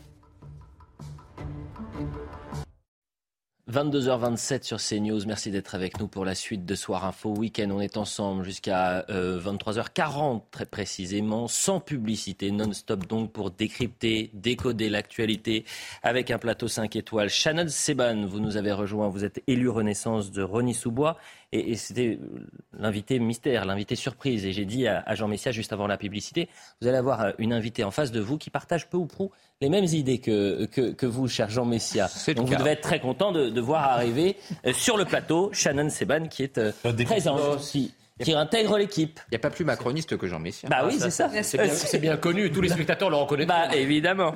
Euh, Jean Messia donc, euh, Benjamin Morel, maître de conférence en droit public, Laure Alice Bouvier, avocate, et François Calfon, conseiller régional Paris, euh, du Parti socialiste en Ile-de-France. On a énormément de choses à traiter ce soir et commençons par l'Ocean Viking. c'est la chronique d'un fiasco annoncé, puisque sur les 230 migrants sur notre sol, il ne reste plus qu'une dizaine de sans-papiers seulement à Gian, dans la zone de contrôle. Pourtant, le gouvernement euh, promettait euh, une réponse rapide alliant humanité et fermeté. Alors il y a eu euh, l'humanité, la fermeté, elle a été oubliée. Voyez le sujet de Vincent Fahandège, et puis vous avez été certainement très nombreux à suivre cette émission exceptionnelle d'Éric Zemmour face à Mathieu Bocoté sur CNews, et vous allez, on va égrener quelques déclarations d'Éric Zemmour qui est revenu longuement, et évidemment sur l'Ocean Viking. Mais d'abord, le sujet et le fiasco du gouvernement. Nous sommes le jeudi 10 novembre dernier. Gérald Darmanin annonce que la France accueillera l'Ocean Viking et les personnes à bord. Les personnes ne relevant pas du droit au séjour et de l'asile sur notre territoire feront l'objet de procédures d'éloignement sans délai. Sur les 234 migrants, 189 sont adultes. Tous sont alors auditionnés par l'Office français de protection des réfugiés et apatrides.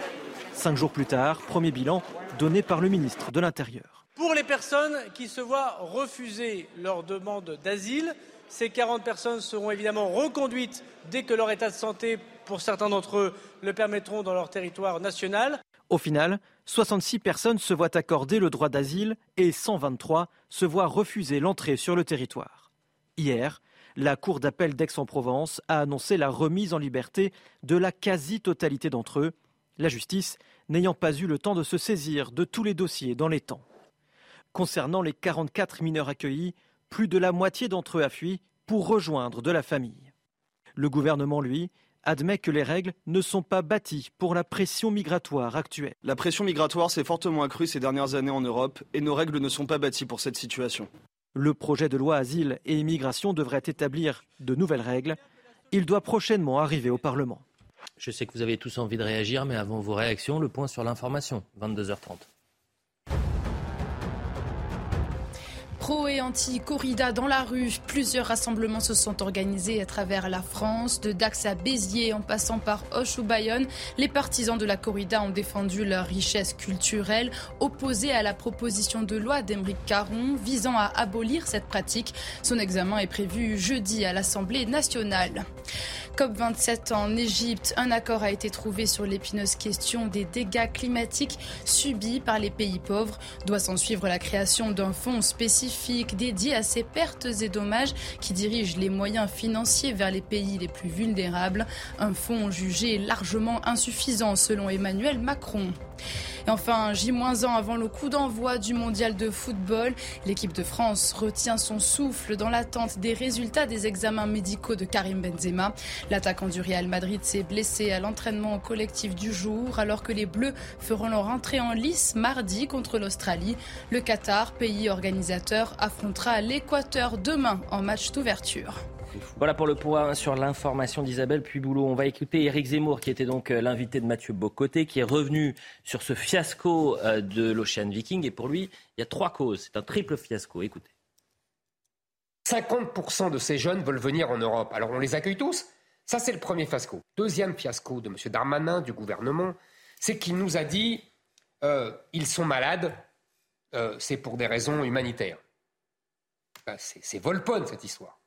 C'est magnifique. Ils sortent tous de leur lit de mourants et ils courent, ils, fuient tous les hôtels où on les met généreusement. Darmanin a montré ses muscles. Il a dit bon, on accueille, mais vous avez vu, on met l'armée, on les garde, euh, on met une zone qui n'est censée pas être la France. Et qu'est-ce qui se passe?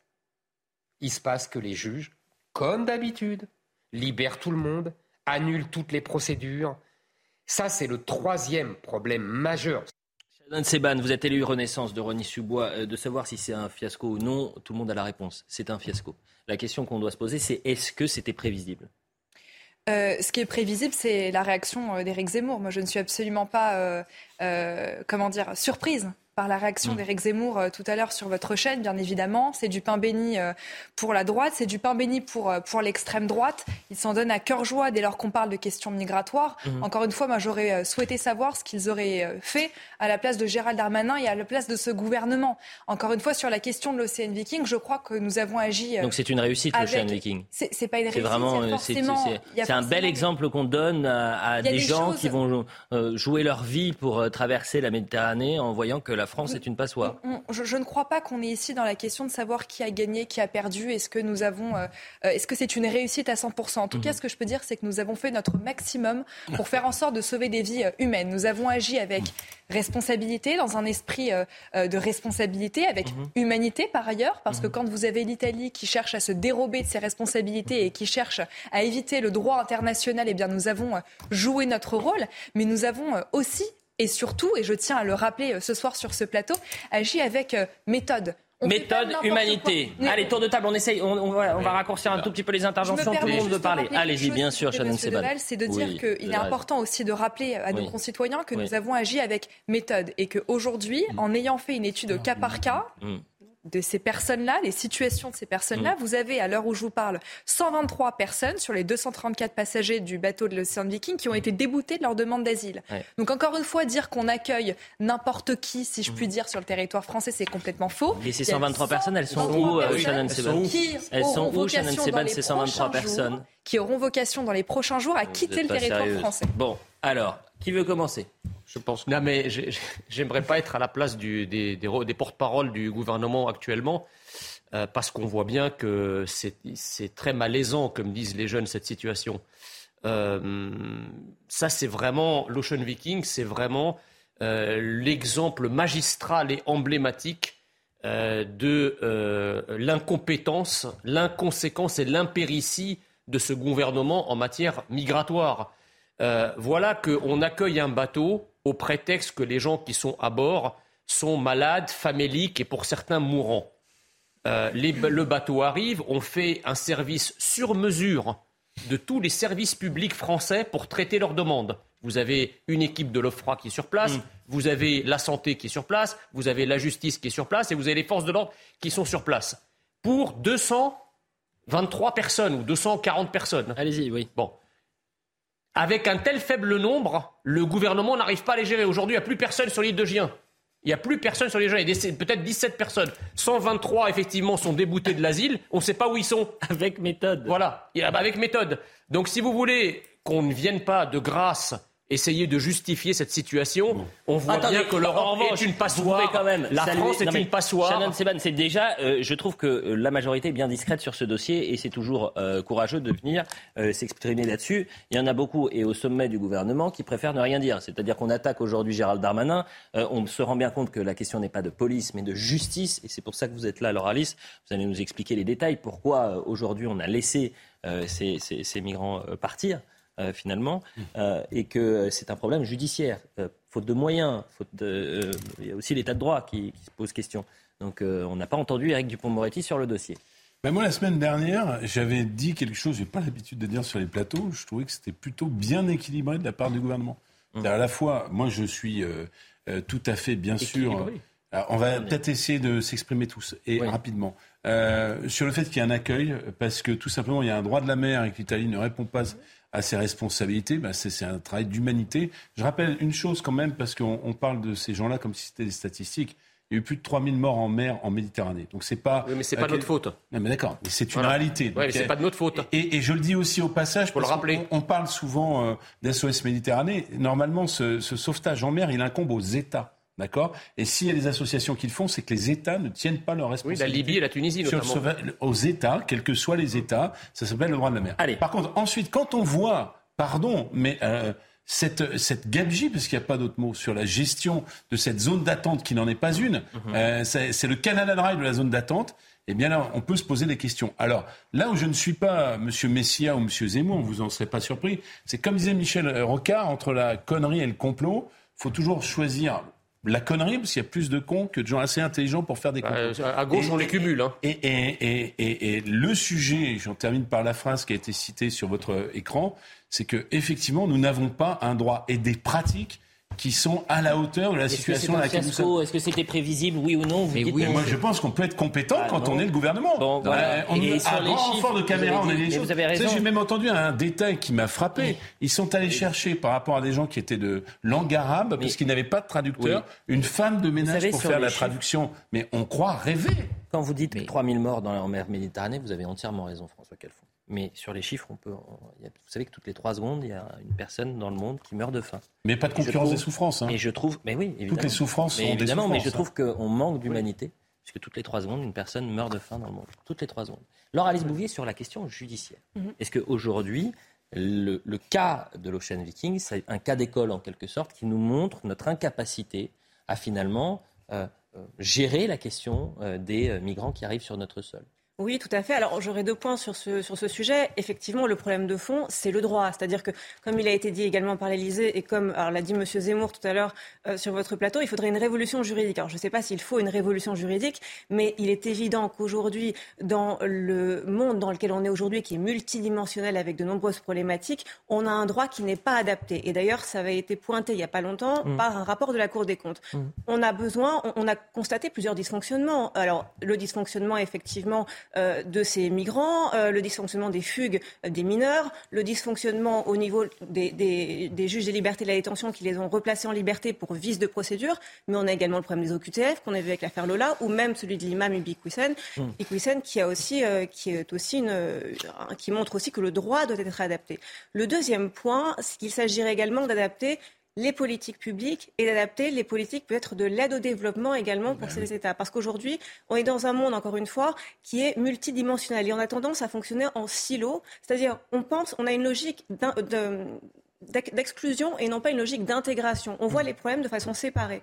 Au lieu d'avoir une vision large, d'effectuer une cartographie, pourquoi est-ce qu'il y a la question de l'immigration, la question de l'insécurité, la question euh, de, de- des enjeux climatiques, etc., la question de l'économie, Mm. on les voit séparément et on les voit pas de façon globale. Donc, Allez, continue, allez-y, allez-y. oui, pardonnez-moi. Finissez. Et, et donc, je pense qu'il faudrait euh, qu'on ait que les que et c'est une On a une, problématique- po- po- une vision d'ensemble. et, et d'ailleurs, ça doit être aussi les institutions internationales qui doivent se, problème, se poser cette question. Autre déclaration d'Éric Zemmour, et il prend le cas de l'Australie. Benjamin Morel, vous allez ré- réagir. Justement, il dit, mais en Australie, on a réglé cette situation-là.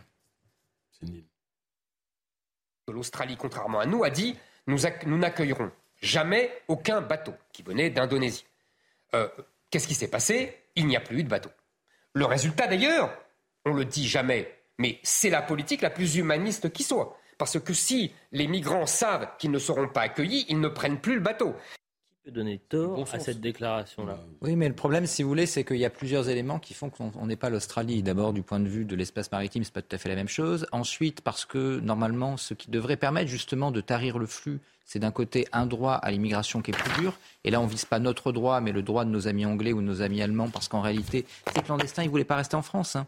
Ils voulaient se carapater pour aller en Angleterre ou en Allemagne. Donc là, on a un problème qui nous touche directement. Le deuxième C'était élément- un point d'étape, la France. Bien sûr. Et le Certains tro- diraient un marchepied. Et le troisième élément, c'est Frontex, qui est totalement dysfonctionnel. C'est-à-dire que vous pouvez avoir un élément qui est un élément euh, de frontière relativement étanche, qui fait ce que vous disiez très bien, c'est-à-dire ce quel- secours en mer qui devrait être fait. Mais Frontex ne le fait Mais pas quelle aujourd'hui. image ressort Qu'est-ce qu'est-ce qui en ressort de cette affaire Mais une Shannon. totale de l'État, parce que je voudrais répondre cinq minutes à votre question, Elliot. Tout Oui. à l'heure, vous demandiez Ce est-ce que c'était prévisible. prévisible Vous avez l'habitude de jamais répondre aux questions. Pas vous, mais- euh, Benjamin Morel. hein, bien Vous évidemment. m'avez fait ce reproche la semaine dernière, mais Je donc sais. je vais y répondre. Non, mais la réponse, c'est tout à fait, il était tout à fait prévisible. Et de la part du gouvernement, et à mon, à mon avis, là, c'est une Mais alors, s'il était prévisible, Benjamin Morel, pourquoi la semaine dernière, vous, vous avez tous dit c'était très bien de l'accueillir, il y avait un devoir d'humanité. Ah, je-. Elliot, hein. Je me dédie absolument pas là-dessus. Il fallait accueillir ce bateau. En revanche, ce fiasco-là était totalement prévisible et le Je gouvernement juste une, une- mettre- possibilité. Une possibilité. On n'aurait pas pu envisager de- d'envoyer un bateau militaire,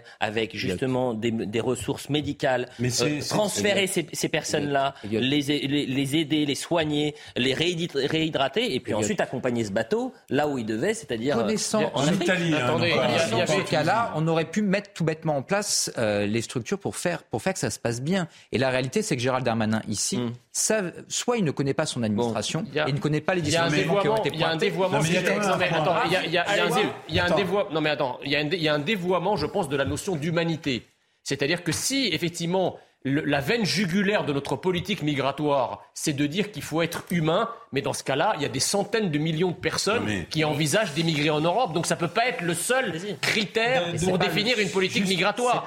Pourquoi la politique Attendez, ça c'est la première chose. La deuxième chose, c'est qu'on parle beaucoup du droit de la mer, etc. Moi, je veux bien, mais le droit de la mer. Les traités internationaux. Oui, mais les traités internationaux. C'est vrai, mais ces traités-là, ces traités-là, non, ces traités et ces conventions n'ont pas été signés pour qu'on puisse les instrumentaliser en, toute mauvaise foi pour hmm. euh, euh, servir un projet migratoire. Les, gens qui sont en mer, oui. c'est pas des naufragés au sens du droit de la mer, excusez-moi. En style télégraphique, parce que autrement on n'avance pas dans le débat. D'abord, est-ce qu'on peut, est-ce qu'on peut euh, arrêter les flux migratoires? Est-ce que ce mouvement de migration est arrêtable? La vérité est que non. Et, on, est, on vient de terminer la COP 27. Si on n'y fait rien dans même pas deux ans, il y a un certain nombre d'atolls qui vont disparaître. Donc, on si vous laissez crever les gens, le les atolls qui sont submergés, eh bien, Jean Messia, vous l'assumez, nous on l'assume pas. Ça veut dire quoi? Deuxième vous, vous, assumez de laisser venir tout le monde alors hein. Deuxième chose. Garder les frontières ouvertes et d'accueillir tout le. Je vais essayer d'argumenter. J'ai dit une idée. Deuxième idée toute simple. Euh, ce qu'on fait, on fait la police, je reviens à Calais, on fait la police des Anglais, d'ailleurs qui nous font un chèque de banque pour contrôler leurs frontières. Enfin, c'est pas la faute des Anglais. Est-ce que je peux avoir une idée argumentée qui est plus que ah, Twitter Parce que c'est pénible. Non, non, mais parce que vous m'avez interrompu pendant mon raisonnement. D'accord, la deuxième chose. Allez, bah, tous même temps, euh, Je termine, alors je fais deux idées pas trois, comme ça tout le monde pourra parler. Exactement. On pourrait parfaitement, ce qu'ont fait les Allemands avec la Turquie en ce qui concerne les flux migratoires de Syrie, faire faire la police de nos frontières de l'autre côté de la Méditerranée. Et ça, ça suppose... Vous voulez externaliser mais, eh, eh, les pays veulent et pas. Et avant que l'État libyen n'implose hmm. sous les bombes, c'est exactement ce qui se passait. Donc les solutions, elles existent. On l'a vu et puis on pourrait rajouter L'aide au développement, ça a été dit tout à l'heure, parce que si vous supprimez les causes, eh ben vous supprimez aussi. On l'a, on l'a encore vu avec l'épisode. Le débat que je veux rappeler, c'est oui. qu'il y a un moment très sincèrement quand je vois votre bandeau migrant, l'Australie humaniste, selon euh, Éric Zemmour. Il y a une chose peut-être qu'il faudrait rappeler à M. Zemmour, c'est que euh, la France, c'est aussi euh, l'Europe l'Australie, c'est pas l'Europe. Donc il y a un moment, il faut aussi recontextualiser les choses. On fait partie euh, euh, d'un contexte qui est l'Europe, donc on a des droits, on a aussi des devoirs. Il y a une question de solidarité européenne. Il y a aussi une question de coopération qui doit s'installer entre les États. Donc prendre l'exemple de l'Australie, je pense que c'est encore une fois prendre nos concitoyens pour des imbéciles et faire croire qu'on peut résoudre toute la misère du monde d'un seul coup de baguette magique. Je croyais que l'Europe c'était une solution. C'est vrai, mais mais mais attendez deux secondes s'il vous plaît. Lorsque vous me dites, pardonnez-moi, et vraiment je répondrai, je laisserai tout le monde répondre après, mais lorsque, en préambule, vous nous expliquez que le gouvernement a agi avec méthode mhm. et avec humanité et mhm. avec sérieux dans le dossier de l'Ocean Viking, mhm. j'ai quand même l'impression que les téléspectateurs qui nous écoutent pense que vous les prenez pour des imbéciles. Ah non, je vous assure que non. C'est juste ça. Peut-être que je me trompe. Hein. Mais, mais, monsieur mais Deval, je me trompe, moi, hein. je vous prends l'exemple ici de l'Australie qui est cité par Eric Zemmour. Mais est-ce que, quand juste vous cette avez, est -ce que quand vous avez un bateau avec 234 personnes à son bord, euh, dans une situation euh, et dans un état de santé qui est préoccupant, vous leur dites non, restez en mer vous... en Attendez deux secondes. est-ce que vous leur dites de rester en mer? Telle est la question? Pardonnez-moi, Dès qu'ils sont arrivés en France, ils se sont mis à cavaler comme des lièvres. Arrêtez avec ça. Euh, c'est lourd, ça n'a rien à voir, Jean-Michel. C'était pas la réponse. C'était pas la réponse qu'il fallait avoir, bien évidemment. un amalgame. Shannon Seban, c'était évidemment pas la réponse qu'il fallait avoir. les gens pour des imbéciles. Ça s'entend, bien évidemment, Shannon Seban, mais pourquoi vous faites la Pourquoi, euh, avec euh, l'Aquarius, en 2018, euh, le président de la République a un discours complètement différent. Monsieur avec 900 personnes euh, dans le bateau. Vous me parlez du passé, moi je vous parle ah du présent bah et du futur. Ok, avançons. Dont je vais vous parler. Avançons. Là encore vu avec l'épisode de l'Ocean Viking, les associations jouent un rôle capital dans l'accueil des immigrés en France. Elles sont parfois, il faut le savoir, subventionnées par nos collectivités territoriales euh, ou mandatées directement, ça c'est intéressant, par l'État pour intervenir. Alors on va voir le sujet de Mathieu Rio. Il y a eu cette polémique avec la subvention de la mairie de Paris qui a donné 100 000 euros à SOS Méditerranée. Et donc que euh, Marseille, par exemple, subventionne SOS Méditerranée, il y a peut-être un sens à cela, puisque c'est un port, etc. Que Paris le fasse dans un contexte où il y a quasiment 7 à 10 milliards de dettes euh, pour cette année euh, pour la, capitale, on, on se pose des questions. Mais voyons le sujet. Les associations au premier plan pour venir en aide aux migrants qui arrivent sur le sol français. Le ministère de l'Intérieur en recense près de 1500 dans l'Hexagone. Leur mission, fournir de la nourriture, des fournitures de première nécessité et accompagner les étrangers dans leur parcours administratif. Ces organisations vivent essentiellement de dons privés et de subventions publiques. Elles peuvent être directement mandatées par l'État pour réaliser une partie de leur mission. C'est le cas par exemple de la protection civile à Grande-Sainte, où des migrants tentent de traverser la Manche pour rejoindre le Royaume-Uni. En 2023, l'État a prévu de verser 736 millions d'euros à ces associations chargées de l'asile et de l'intégration, selon le projet de loi de finances. 92 pour.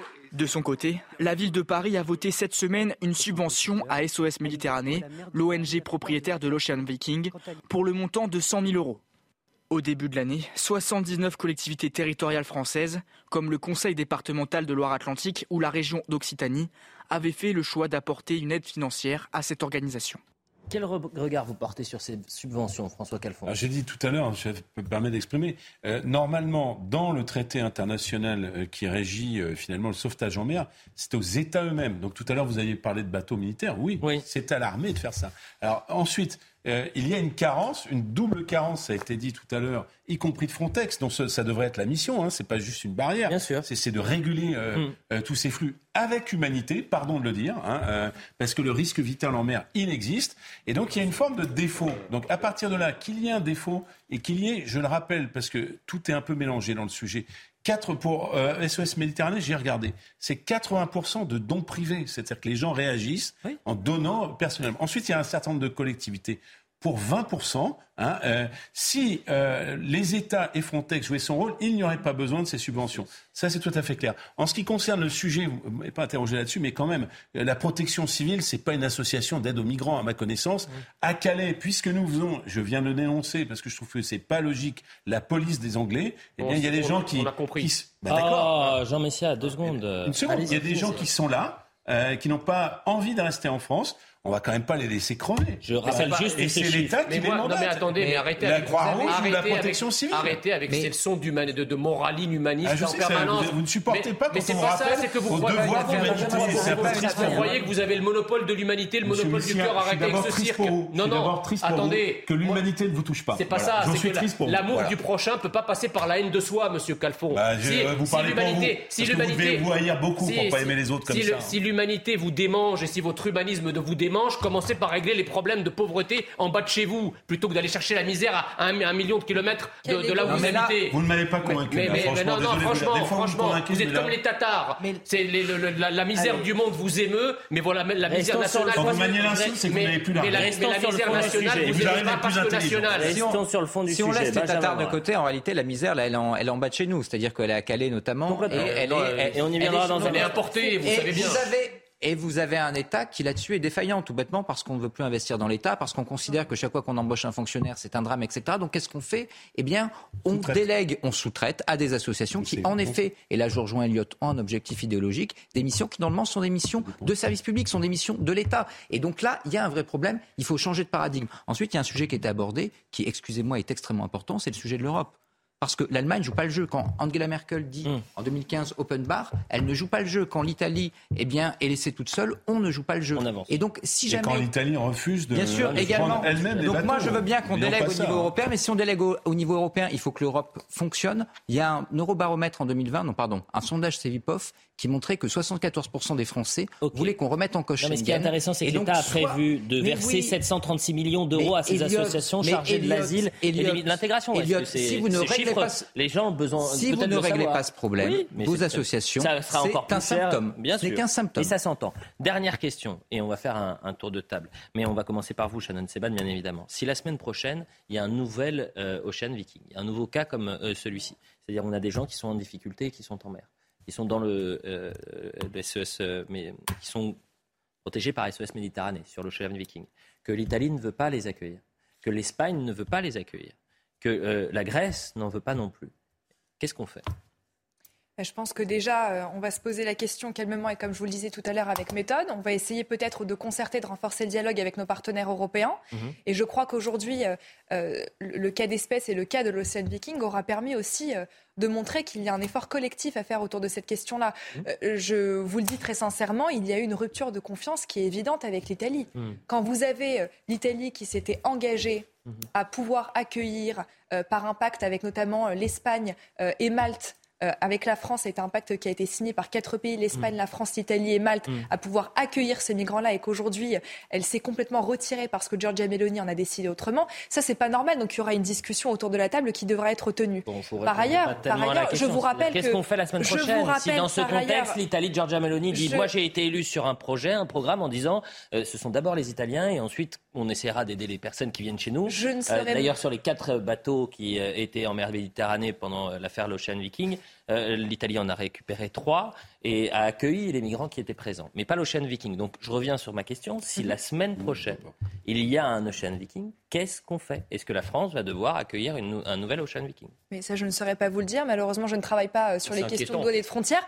En revanche, moi, ce que je peux vous dire, c'est que notre politique-là, en matière euh, d'accueil, d'asile et d'immigration, hmm. elle est telle qu'elle est aujourd'hui. Et la ligne la ligne qui est la nôtre, c'est l'esprit de solidarité et faire preuve d'humanisme comme nous devons faire preuve. C'est une ligne très ferme, elle consiste à accueillir tout le monde. Mais elle consiste pas à accueillir tout le monde, Monsieur Messia. Arrêtez de vouloir tromper de façon systématique ceux qui nous regardent ce non, mais Le problème, c'est que personne ne comprend rien à votre réponse. C'est soit oui, soit non. La question était simple. Quand vous, quand vous essayez d'instrumentaliser, mais bien sûr, c'est moi qui instrumentalise. collective en disant. Quand on essaie d'instrumentaliser en, présentant des volontaires de la migration comme des naufragés, excusez-moi, c'est ça l'instrumentalisation. Quand vous tenez de tels propos, et d'ailleurs, Monsieur Calfon les dénoncer. Quand bah vous dénoncez... Calfon, c'est pas une autorité, excusez-moi. Monsieur Messia, quand vous dites à nos concitoyens, regardez ce qui se passe en bas de votre immeuble, on n'avance pas. le rapport entre ah, la, pauvreté qui bah, situe en bas de l'immeuble et les, les passagers de l'Océan si vous avez des, non mais attendez, si vous avez des, si vous avez des moyens limités et que vous pouvez pas aider la terre entière, ben vous consacrez vos moyens limités en priorité à ceux qui payent des impôts ou en tout cas aux enfants du pays qui payent les impôts avant d'aller chercher la misère ailleurs. Quand, quand, on deviendra un émirat pétrolier avec le gaz de schiste, là vous pourrez ouvrir la solidarité. Ça pas, allez, juste répondez, juste répondez, mais vite parce que c'est. Je me permets de vous rappeler, monsieur, quand on accueille les 234 personnes, euh, les 234 passagers de l'Océan Viking, on s'engage aussi en parallèle à ce qu'il y ait 11 autres États européens mmh. qui bah se accueillent aussi. Mais on n'a pas besoin de ça. Bah, mais évidemment on a besoin de ça. Les, peuples européens ne veulent pas de l'immigration. Autre question, toujours sur la, question migratoire, et on a vraiment plein de sujets ce soir et je ne veux pas qu'on tourne en rond. Euh, dossier très intéressant, on, on en avait un peu parlé hier soir, mais on a un nouveau sujet là-dessus, parce que le dossier est vraiment fascinant du Figaro sur l'immigration en France et plus précisément sur euh, la part d'immigrés dans la population. C'est l'évolution entre 2008 et 2018. Hors région Île-de-France, parce qu'il faut savoir qu'en Île-de-France, vous avez 20% de la population en Île-de-France qui est immigrée. C'est-à-dire qu'un habitant sur cinq est immigré. Euh, dans les grandes, sur l'évolution, euh, on voit que l'évolution est importante dans les grandes métropoles, mais aussi dans les petites villes, comme les villes moyennes. En fait, si on fait le panorama sur l'ensemble du territoire, on voit que la population immigrée a augmenté entre 2008 et 2018. Et puis, il y a des facteurs qui sont différents. Il y a l'immigration illégale, il y a l'immigration économique. Voyez le sujet euh, de Mathieu Rio, et on en parle juste après. La part d'immigrés légaux ou illégaux dans la population française augmente. Un habitant sur cinq en Ile-de-France est né à l'étranger. C'est 7,59% dans les villes de province. Parmi les territoires où l'immigration a le plus augmenté en 10 ans, le Nord, où de plus en plus de migrants clandestins tentent de traverser la Manche pour rejoindre le Royaume-Uni, en une décennie, la proportion d'immigrés a doublé à Grande-Sainte et quadruplé à Calais. À l'est de l'Hexagone, l'immigration est aussi en hausse, mais pour d'autres facteurs. Les immigrés comptent pour près de 17% de la population de Metz, avec la plus forte augmentation pour une métropole de province. Explication dans Le Figaro de Gérard François Dumont, professeur de démographie à la Sorbonne. Certains immigrants originaires du Maghreb, qui vivaient dans de petites communes de Lorraine touchées par la désindustrialisation, faute d'emploi, ont pu déménager considérant qu'il y avait plus d'opportunités dans la grande ville. Autre explication selon lui, la mondialisation des flux migratoires. À partir du moment où des membres d'une communauté s'installent quelque part, ils jouent le rôle de guichet d'accueil pour d'autres personnes de la même origine. C'est le cas à Metz, mais aussi à Bordeaux, Soissons ou Vernon. Enfin, la part d'immigrés peut aussi augmenter à cause des politiques locales. Rennes, Nantes étaient des zones où il y avait traditionnellement peu d'immigration, ces villes sont désormais au-dessus de la moyenne nationale. En France, près d'un habitant sur dix est immigré. Quel regard vous portez sur ce dossier Et on constate, quel que soit euh, le type d'immigration, qu'il y a une progression de la part d'immigrés euh, sur notre bah, territoire? Ça, détruit euh, une première mystification historique, puisque moi, pendant des dizaines d'années, on nous a dit que la part des immigrés dans la population française était constante. Et qu'en fait, ce que, ce que nos yeux voyaient était du mensonge parce que les chiffres disaient le contraire. Bon, heureusement, ce, vernis mensonger commence à se craqueler et on voit la vérité, la, vérité des prix. François voilà, la première chose. On ne peut pas dire que le peuple ne change pas. Voilà, ça c'est la preuve de la créolisation cher à, votre courant de pensée. Bah, enfin, écoutez, Monsieur Messia, on est très heureux de vous avoir ici. Vous êtes aussi vous-même issu de l'immigration, donc. Euh, ah, mais pas, exactement la même. Non, moi, bah, j'ai violé aucune frontière. Enfin, ma famille n'a violé aucune frontière. C'est pas ce que dit le Figaro. Et si vous avez, c'est pas ce que dit le Figaro. Et si vous avez des preuves comme on quoi peut les pas chrétiens. Parler, c'est pénible. Franchement, c'est pénible. Non, mais vous, vous m'agressez, donc je vous réponds. Non, je vous agresse si pas. Vous arrivez à prouver. Vous êtes venu ici. Si vous et ça se passe très bien. Si vous arrivez à prouver qu'il y a une. Vous n'avez violé personne. Si vous avez. Vous avez agressé personne. Si vous arrivez. Voilà, c'est très bien. D'accord, mais si vous arrivez à prouver qu'il y a une surreprésentation des chrétiens d'Orient dans les statistiques de la délinquance et de la criminalité, on en reparle. De c'est pas le cas. Allez, les esprits s'échauffent, c'est pas du tout le propos du, Figaro. Bon, euh, et il est un fait, je l'ai dit tout à l'heure, euh, la question n'est pas de savoir s'il y a des flux migratoires. Il y a des flux migratoires. La question est de savoir. Il y a deux choses qu'il faut savoir c'est est-ce qu'on veut une immigration qu'on choisit? Moi, je pense qu'il faut ouvrir le débat. Pourtant, je suis un homme de gauche qui a, et une gauche qui a souvent mis la vaisselle cassée euh, sous, sous, euh, le tapis. Euh, et qu'ensuite, quand on a cette immigration choisie, on fait en sorte qu'il y ait de l'intégration, c'est-à-dire que quand on est ici, eh bien, on n'applique pas les mœurs d'ailleurs. Donc ça, c'est des choses qu'il faut euh, euh, faire avec force. La deuxième chose, quand même, enfin, pardon de dire, euh, si vous avez, et je sais que ça va faire réagir, mais c'est la réalité. Dès lors que les conditions d'accueil de l'immigration légale et non pas illégale sont remplies, il y a une contribution, bah, tout simplement, à la démographie, au dynamisme du pays. les individus sont Je prends deux pays qui sont chers à Jean Messia en Europe, dans les 27. Euh, qui ont une démographie absolument catastrophique euh, et qui ont euh, l'intente de fermer les vannes, l'autre l'a fermé, c'est la Hongrie, qui a des taux de natalité absolument catastrophiques, mhm. avec même un risque de disparition de ce peuple à terme. Mhm. Et c'est l'Italie qui, autrefois, il y a 30 ans, était on, avait l'image de la maman italienne avec beaucoup d'enfants et qui a une démographie absolument catastrophique. la question n'est pas celle de l'immigration, la question est celle d'une immigration choisie. Non mais ah, aujourd'hui il n'y a rien qui, est, qui est fait. Aujourd'hui, arrêtez les gens s'il vous plaît. Voilà, je termine une phrase comme ça pour réagir. Comme c'est un impensé, il y a d'un côté les no borders qui vous disent euh, on doit ouvrir les frontières sans organiser les flux, et de l'autre les gens comme vous qui disent tout est négatif. Le problème, eh au milieu, il y a la place pour la Le problème, Monsieur Calfon, c'est que les, les, individus sont pas interchangeables. C'est pas parce qu'il manque un million de Français qu'on peut les remplacer par un million de Maghrébins. Derrière, il y a des cultures, il y a des identités, il y a des religions. C'est très compliqué. Ben non, mais vous n'êtes pas sympa tous les deux. Franchement, je vais couper vos micros, ils arrêtent de parler. Peut-être établir un petit peu de calme entre Monsieur Calfon et Monsieur. J'ai une question quand même qui est importante parce qu'on voit sur certaines euh, villes, par exemple Calais, euh, où euh, la population est en train de changer. Mais pourquoi la population Il y a une part importante de l'immigration? Parce que ce sont des gens qui veulent quitter la France, ce sont des immigrés qui veulent quitter la France, l'immigration illégale, et qui finalement, parce qu'ils sont bloqués, restent et s'implantent dans la ville dans des conditions qu'on sait particulièrement précaires. Donc qu'est-ce qu'on fait dans ces cas-là? Vous savez, je crois qu'il y a un point qui est essentiel de rappeler, c'est que les flux migratoires ont existé par le passé, les flux migratoires continuent à exister et il continuera à y avoir des flux migratoires dans le futur. Donc faire croire à nos concitoyens ce soir sur ce plateau que l'immigration zéro est possible, c'est une utopie. Il faut arrêter de mentir à nos concitoyens. Maintenant, effectivement, il y a une question qu'il se pose, c'est de savoir comment gérer ces flux migratoires. Déjà, remettons l'église au milieu du village. Au cours des 20 dernières années, la France est un des pays qui a le moins accueilli d'immigrés sur son mmh. sol, sur son territoire. Une augmentation de 36% en 20 ans, contre près de 180% dans les pays du Sud et 120% dans les pays nordiques. Ensuite, et moi je vous le dis euh, tel que je le pense, je ne mmh. crois pas à une immigration qui est subie, mais bien à une immigration qui est choisie.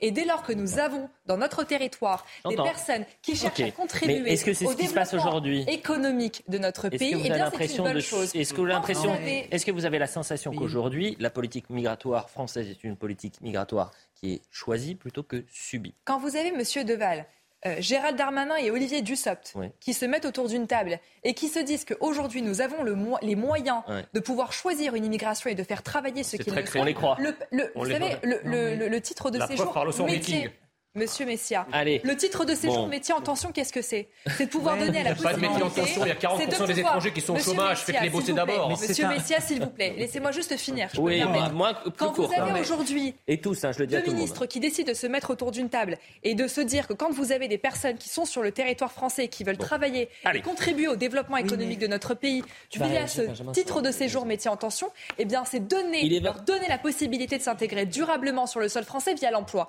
Ça, c'est une mesure faites des efficace. 40% de- des, des- des immigrés au, chômage Mais de- moi, moi, je vous parle de ceux qui sont au chômage, eh bien, on leur redonne. les, les- les Bon. personnes, bon, les, les Autre réaction sur l'immigration et sur cette évolution de l'immigration. Mais chômage vous dites deux choses. En Mais fait, la, difficulté, c'est que chacun a envie de donner sa position sans s'écouter et sans se parler. Laure Alice Bouvier, merci d'être avec nous. Et Benjamin Morel, merci d'être avec nous. Vous êtes les voix de la raison. Oh, Est-ce que vous vous écoutez. Alice, c'est important de vous avoir ce soir parce qu'on va revenir longuement sur le drame de Tonins. Et on va essayer de comprendre. On va revenir sur le profil du suspect. On va revenir sur les conditions euh, dramatiques dans lesquelles euh, se sont déroulés euh, les faits. Donc on a besoin de vous dans quelques, quelques instants. Le point sur l'information, 23h, avec une information très triste ce soir également. À Paris, plusieurs centaines de gilets jaunes réunis pour marquer les 4 ans du mouvement. Selon la préfecture de police, ils étaient près de 680 à défiler dans les rues cet après-midi. Partis de la place de la Bourse, ils ont rejoint le quartier de Montmartre sous forte escorte des forces de l'ordre. Quelques affrontements ont été observés. La police fait état de trois interpellations. Visite surprise du Premier ministre britannique à Kiev. Rishi Sunak a réaffirmé à Volodymyr Zelensky le soutien du Royaume-Uni jusqu'à ce que l'Ukraine ait gagné la paix et la sécurité dont elle a besoin et qu'elle mérite, a-t-il déclaré. Il a par ailleurs annoncé une nouvelle aide militaire anti-aérienne. Le président ukrainien s'est félicité de cette visite significative et utile pour les deux pays. Et enfin, en Formule 1, Max Verstappen s'offre la dernière pole position de l'année, sa septième pole de la saison. Le double champion du monde débutera demain ce dernier Grand Prix à Abu Dhabi devant son équipier Sergio Pérez. Charles Leclerc s'élancera en troisième position devant Carlos Sainz, suivi des Mercedes de Lewis Hamilton et George Russell. Course à suivre dès 14h sur Canal+. Voilà pour le point sur l'information. Et selon nos confrères du Parisien, j'ai une très mauvaise nouvelle. Karim Benzema pourrait bien être forfait pour la Coupe du Monde. Et Jean Messia, vous avez été méchant avec Karim Benzema. Tout. Moi, je lui souhaite un bon rétablissement. Oui, ben moi je souhaitais qu'il nous fasse gagner la Coupe du Monde. Et vous avez dit, je n'aime pas trop ce joueur.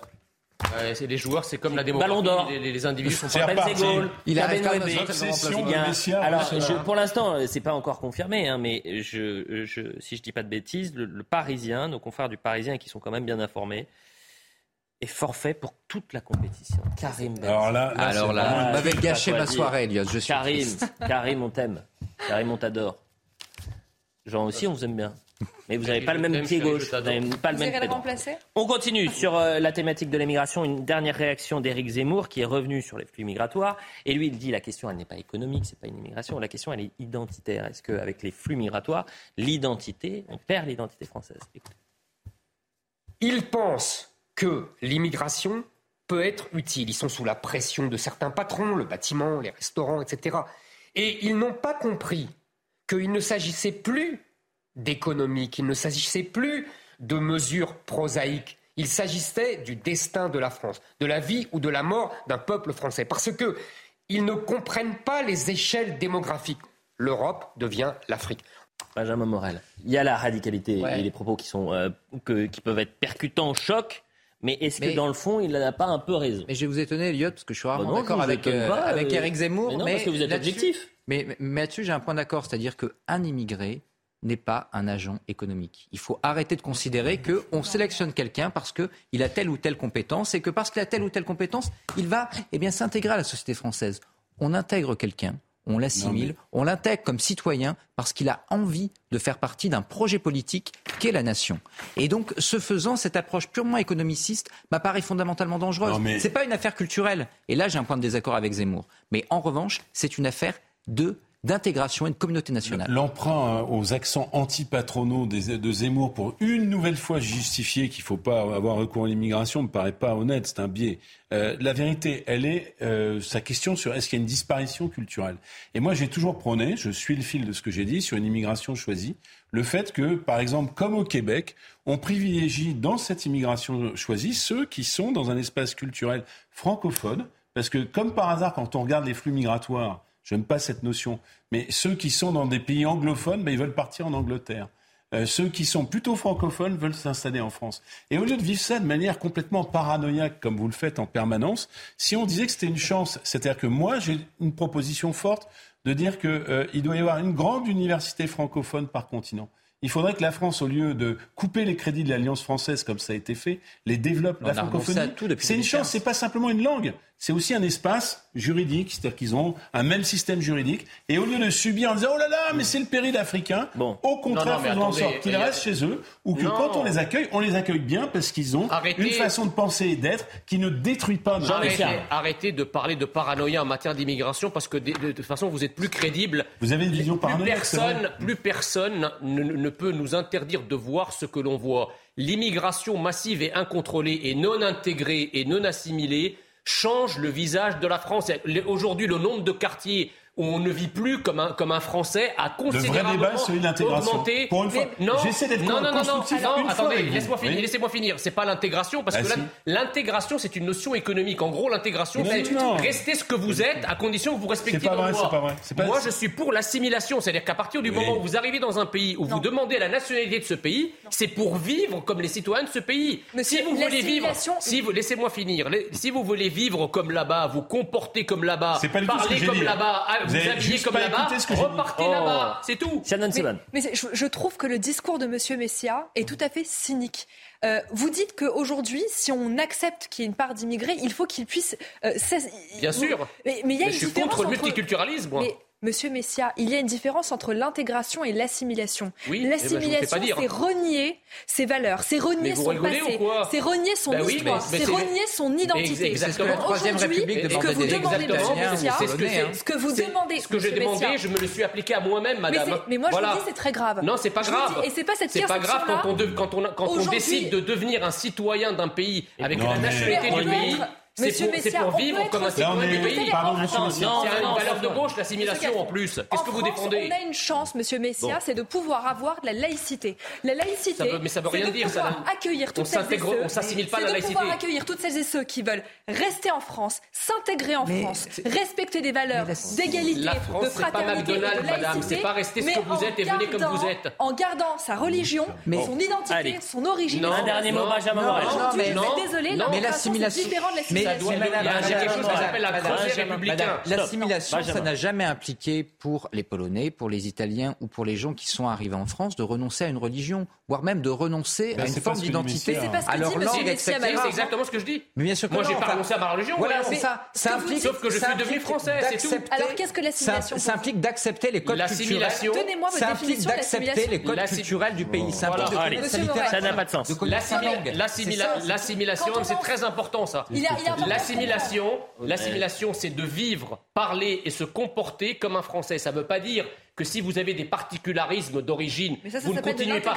Non, non, c'est pas ça. ça ne veut pas dire que vos particularismes. Moi, par exemple, chez moi, chez moi, je continue à manger égyptien. Je fête le Noël le 7 janvier parce que je suis orthodoxe. Mais, je, ne vais pas emmerder les Français avec mes particularismes. Alors je, ne les impose pas. Vous comprenez? Voilà, c'est ça la différence. Euh, je ne suis pas dans une forme de suprémacisme culturel. Avançons. Les termes qui sont corrects, c'est ce qu'on appelle dans ce cas-là de l'intégration. Non, c'est de l'assimilation. L'intégration, c'est une notion économique. C'est pas une notion culturelle. Mais, non, mais ce qui est intéressant, c'est qu'on a des, des, idées qui sont différentes. Oui, N'obligez pas les gens d'avoir vos idées. Ben, euh, vous n'avez pas, pas, la police des idées ni des mots. Euh, il a le droit de parler d'assimilation comme vous avez le droit de parler d'intégration.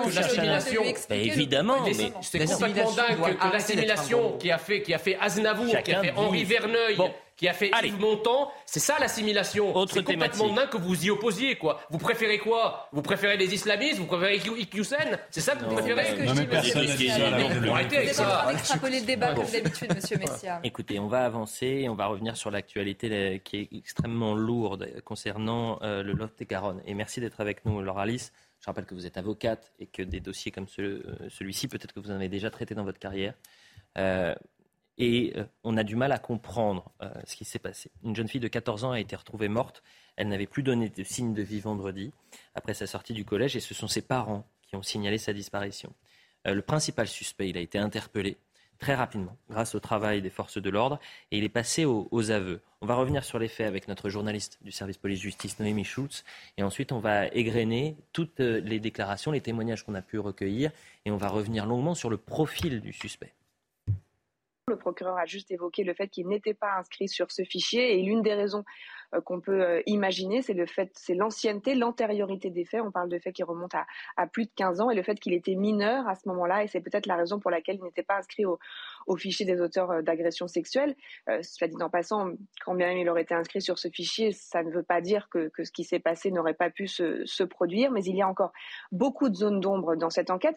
C'est important de préciser qu'à l'heure actuelle, à l'heure où nous parlons, cet homme est toujours en garde à vue. La garde à vue est toujours en cours. Elle a commencé hier à 22h45. Elle peut donc être prolongée tout à l'heure euh, pour à nouveau 24 heures. Et donc, c'est sans doute demain, en fin de journée, euh, qu'il sera présenté à un juge d'instruction en vue d'une mise en, examen. Beaucoup de zones d'ombre sur euh, les raisons de, ce passage à l'acte, les, modalités de, l'enlèvement, savoir aussi ce qu'il a fait, ce qu'il a infligé à cette jeune fille. Et ça, c'est l'autopsie qui aura lieu en début de semaine qui, pourra le dire. Mais ce qui est sûr, c'est que pour l'enlèvement d'une mineure de moins de 15 ans et le, meurtre, sans parler de la dimension de, préméditation qui n'est c'est trop tôt pour, pour l'évoquer.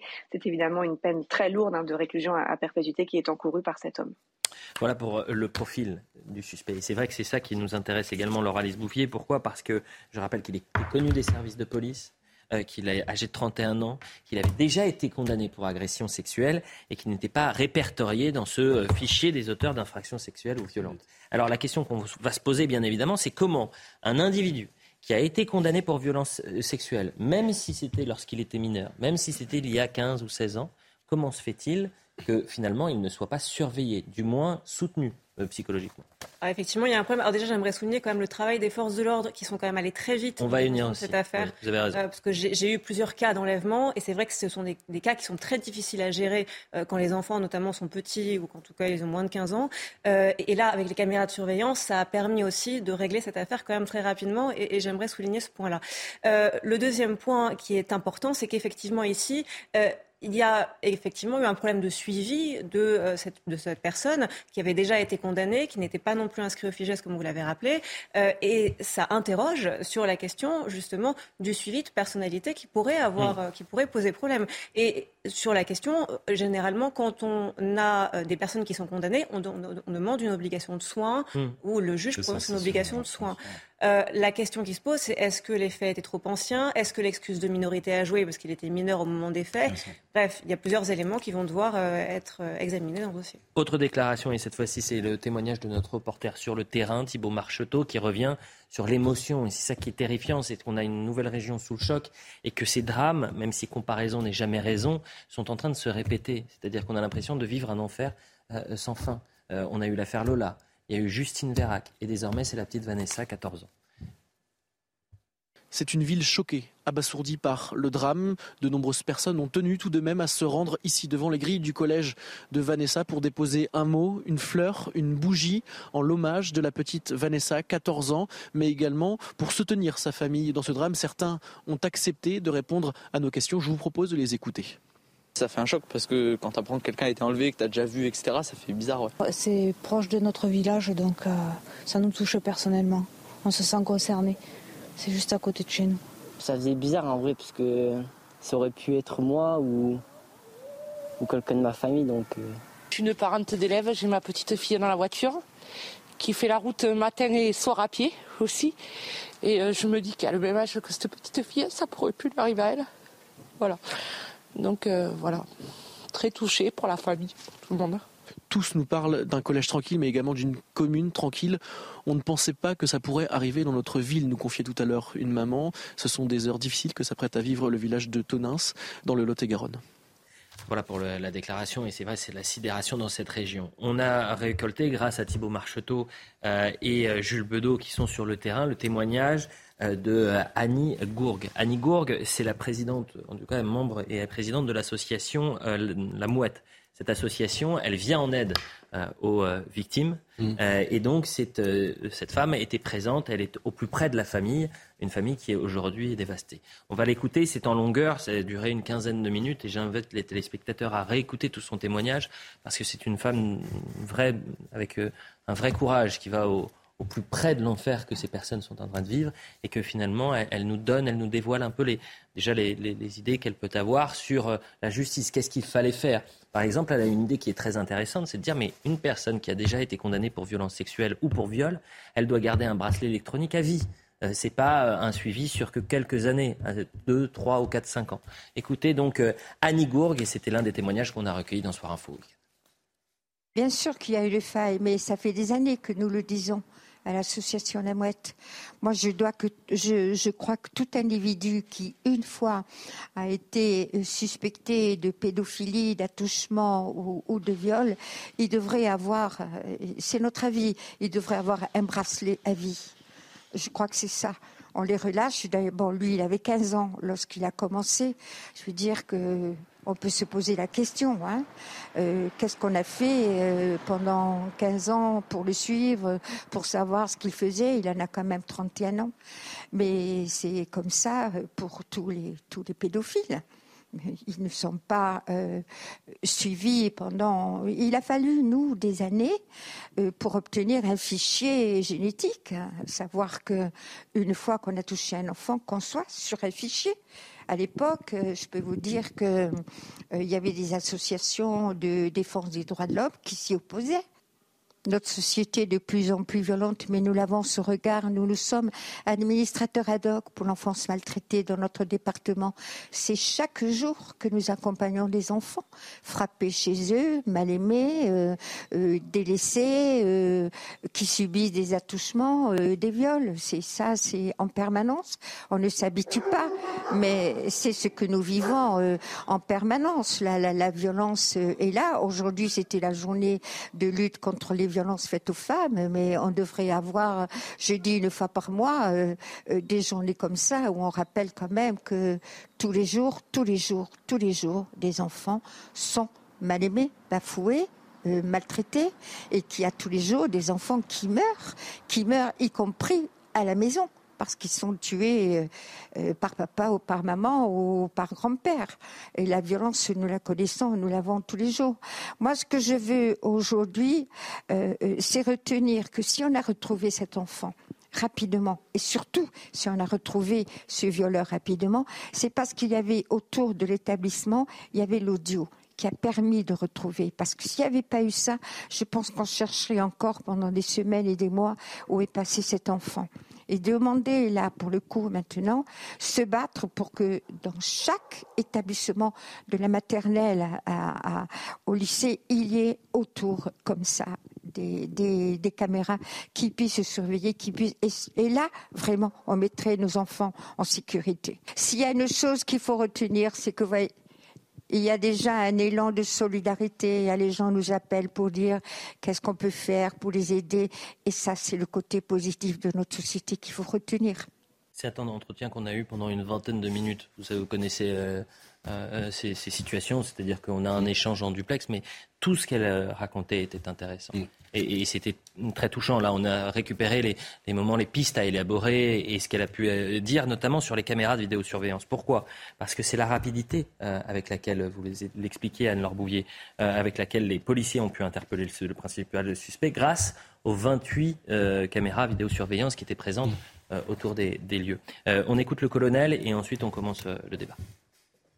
À 18h45, quand euh, la maman euh, de Vanessa euh, sonne à la gendarmerie de Tonins, tout de suite, le travail de la gendarmerie commence sous plusieurs aspects. On ne néglige aucune piste, naturellement. Et comme il a été précisé, que ce soit une enquête de voisinage, des déplacements de patrouille et d'alerte sur le terrain se mettent en place. On commande également la présence d'une équipe cynophile dans, ce, dans, le cadre de la, recherche de cette personne. Et un travail sur la vidéoprotection de la ville est euh, débuté euh, peu de temps après l'arrivée de la maman de Vanessa à la brigade de Tonins. Ce travail de vidéoprotection permet pas de voir précisément les faits, la commission des faits d'enlèvement, en tout cas sur le secteur de Tonins, mais permet d'identifier et de voir la jeune fille passer à quelques endroits euh, dans la ville et euh, plusieurs véhicules se trouvant sur place euh, sont observés et notamment un véhicule qui, dans la concomitance des, des temps, nous intéresse plus particulièrement. Calfon, j'ai pas envie qu'on rentre vraiment dans la polémique, mais quand on pense qu'il y a des guéguerres entre des préfectures et des maires qui refusent d'avoir des caméras de vidéosurveillance dans la ville, mais franchement, si ça peut aider de retrouver euh, des euh, personnes extrêmement dangereuses, violentes, qui ont agressé, violé ou euh, pris des, jeunes filles qui n'avaient absolument rien. moi, pas, je sais, c'est pas de votre responsabilité, mais j'ai tellement je trouve ça tellement triste. C'est vrai qu'il y a, des débats. Moi, moi je, quand je présidais la commission des transports à la région, on a équipé tout le nouveau matériel roulant de caméras. Mais vous avez bien fait. Une... Non, mais c'est pas pour avoir une médaille. Et il y avait des gens qui nous expliquaient à quel point tout cela, des, pas besoin de les dénoncer, hein, était inefficace. Donc il m'a semblé que c'était un, débat d'un autre âge.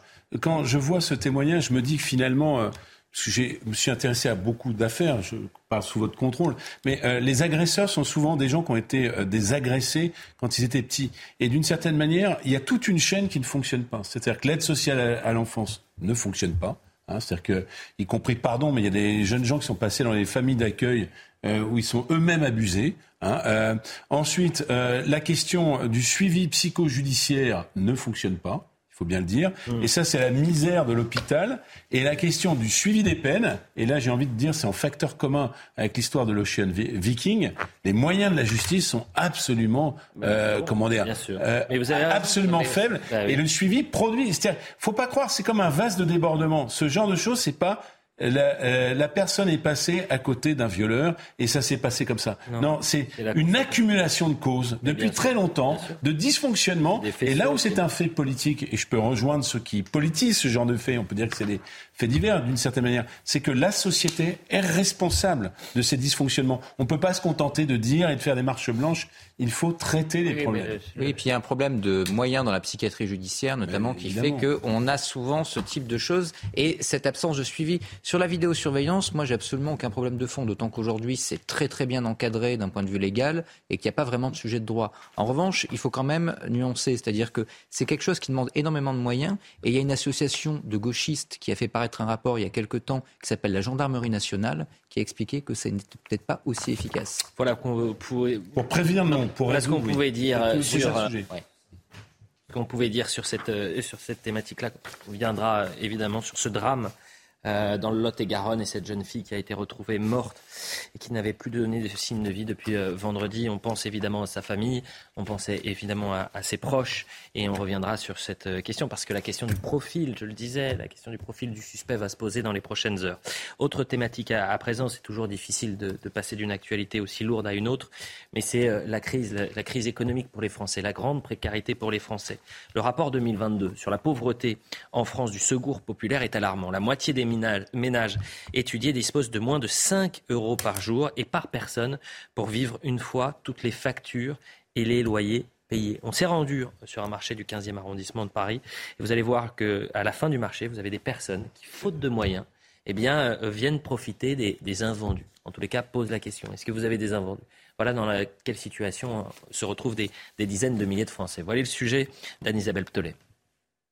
Cette femme au gilet couleur moutarde attend la fin du marché pour pouvoir se nourrir gratuitement. Les fins de mois sont de plus en plus difficiles, c'est ça? Oui, bien sûr. On va attendre les légumes. Qu'est-ce qui reste, on prend. Vous faites ça tous les jours? Non, de temps en temps. Ce commerçant n'a rien à lui donner, mais sur ce marché du 15e arrondissement de Paris, on constate des changements d'habitude liés à la hausse de la pauvreté en France. Au lieu de prendre un kilo de bananes, ils prennent deux bananes. Au lieu de prendre un kilo de clémentine, ils vont prendre six clémentines. Oui, on a des gens qui ne peuvent plus acheter comme ils achetaient avant. Dans son rapport 2022 sur la pauvreté, le Secours catholique estime que la moitié des ménages étudiés disposent de moins de 5 euros par jour et par personne de reste pour vivre. On a plus de gens qui vont venir faire euh, vraiment les, fins fins de marché, regarder sous les tables. Si on jette pas une aubergine, euh, une tomate, ils les récupèrent directement. Nous, on leur donne en fin de marché. Vous avez récupéré quoi aujourd'hui? Avec une inflation qui atteint des niveaux inédits depuis 30 ans, il faut parfois choisir entre manger, se chauffer ou s'habiller. J'observe que plein de clientes qui viennent acheter surtout des chaussettes et des pulls et des peignoirs, quelque chose qui tient chaud. Qu'est-ce qu'ils vous disent? Euh, Ils disent qu'on achète pour que, parce qu'ils savent que ça fait froid, le gaz va augmenter. Selon ce même rapport, cette inflation de plus de 6% frappe en priorité les jeunes et les femmes seules. C'est ce documentaire et ce reportage d'Anne-Isabelle Tollet. Voilà un rapport qui est une nouvelle euh, gigantesque torgnole dans la figure des gauchos progressistes qui nous explique que les Français et la France ont les moyens euh, d'accueillir toute la misère du monde. Voilà la situation de la France. Voilà la situation de la précarité et de la pauvreté en France. Qu'on commence, si on a des moyens, qu'on commence effectivement par tenter, tenter, je dis bien, d'améliorer le sort de nos compatriotes qui vivent avec moins de 5 euros par mois plutôt que d'accueillir encore plus de misère alors que nous n'avons pas les moyens de les accueillir et qui finissent très souvent à la porte de la chapelle. Occupons-nous de la misère nationale d'abord. Vous savez que la campagne des Restos du Cœur, elle va commencer euh, à la fin du mois. D'accord? C'est la 39e édition. Il y a 1,2 million de personnes qui sont aidées par cette structure. Le président euh, de l'association a donné une interview très intéressante à nos confrères de Nice Matin. Vous savez que 50% des bénéficiaires des Restos du Cœur, ils ont moins de 25 ans. Alors c'est ça que je voulais. C'est bien que vous disiez ça parce que, enfin c'est pas bien, mais moi je suis impressionné par le fait qu'il y a un paradoxe français quand même. Euh, on a un niveau de dépenses publiques très important, y compris de dépenses sociales important, parce que le RSA, ça n'existe pas partout. Hein. C'est-à-dire que ce filet de sécurité, et, et, ces filets de sécurité, et là encore, on revient au dysfonctionnement de l'État, ils couvrent pas tout le monde. Et j'ai envie de dire, c'est avec Patrice euh, Douret, donc si j'ai bien bien lu son nom, euh, des Restos du Cœur, ce qui est impressionnant depuis le Covid, c'est la précarité de la jeunesse et de la précarité étudiante avec des finalement ruptures familiales qui sont euh, extrêmement importantes. Et là, je dois dire que nos politiques publiques sont nullissimes euh, d'une certaine manière. Alors, modulo avec méthode ou sans méthode dans la nuit bah, Avec modulo le repas à 1 euro, ça c'était une bonne mesure. Mais enfin, c'est pas simplement en offrant des repas au Crous. Vous avez vu les photos du repas à 1 euro quand même. Alors, euh, j'essaye d'être nuancé. Bah oui, non mais, attendez, pardonnez-moi. Allez dire aux étudiants le repas à 1 euro, ils envoyaient. Regardez sur les réseaux sociaux les sandwichs qu'il y a dedans. Eh ben, ils sont peut-être pas. Euh, en tout cas, le fait marquant, c'est pas de discuter du repas à 1 euro, c'est que et, oui, euh, avec 12% de pauvreté, il y a maintenant une pauvreté de la jeunesse et notamment de jeunes qui sont en rupture, euh, que la société, malgré ses filets de sécurité, et ça, ça tient au fait que le RSA ne soit pas accessible aux moins de 26 ans, euh, nous place dans une situation tout à, fait, euh, tout à fait déplorable. Quasiment 23h30, le point sur l'information. On continue le débat juste après. Le point sur l'info. Mauvaise nouvelle pour l'équipe de France. La Coupe du Monde de football se fera sans lui. Karim Benzema, blessé à la cuisse durant l'entraînement, euh, sera forfait pour la compétition. Les Bleus feront leur entrée en lice mardi contre l'Australie. Le Qatar, pays organisateur, affrontera l'Équateur demain en match d'ouverture. Les Français mobilisés contre les violences sexistes, des dizaines de milliers de personnes ont manifesté dans tout le pays, dénonçant les dysfonctionnements de la justice en matière de lutte contre les violences sexistes et sexuelles. Les manifestants réclament notamment une loi cadre contre l'impunité des agresseurs. À Paris, 80 000 personnes se sont réunies selon les organisatrices. Enfin, COP27 en Égypte, un accord a été trouvé sur l'épineuse question des dégâts climatiques subis par les pays pauvres. Doit s'en suivre la création d'un fonds spécifique dédié à ces pertes et dommages qui dirige les moyens financiers vers les pays les plus vulnérables. Un fonds jugé largement insuffisant par Emmanuel Macron. Euh, l'information. Merci beaucoup pour euh, toutes les infos et on est très triste euh, de voir que Karim Benzema et donc officiellement forfait. Jean Messia, vous lui avez porté la poisse. Mais sans pas, pas dormir ce soir. Honnêtement, Jean, un petit mot pour Karim. Bon rétablissement, Karim. Allez les bleus peut-être. Allez les bleus, mais comme il joue pas, il n'est pas concerné. Non, vous êtes vraiment méchant. Bon, on va parler de la francophonie. Pourquoi? Parce que le sommet de la francophonie ah, se tient euh, à, Djerba. Vous avez raison, en Tunisie, en présence d'Emmanuel Macron et d'une trentaine de chefs d'État du monde entier. Le président de la République se veut lucide. Le français est en recul euh, dans les pays du Maghreb. Écoutez Emmanuel Macron. Le français, la francophonie s'étend par la, si je puis dire, la démographie de certains pays qui sont dans la francophonie, mais qu'il y a aussi des, des, vrais reculs qui sont là ces dernières décennies. Il faut être lucide. Dans les pays du Maghreb, on parle moins français qu'il y a 20 ou 30 ans.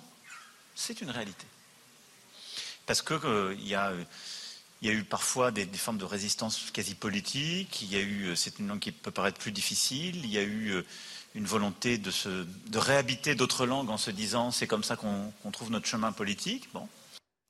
La langue française en recul. Benjamin Morel. Bien sûr, mais euh, elle est surtout en recul parce qu'on l'a abandonnée. Enfin, je suis désolé, mais on a quand même nommé une ministre rwandaise d'un pays qui venait d'abandonner le français à la tête de la francophonie, qui va être conduit sans quasiment aucun débat.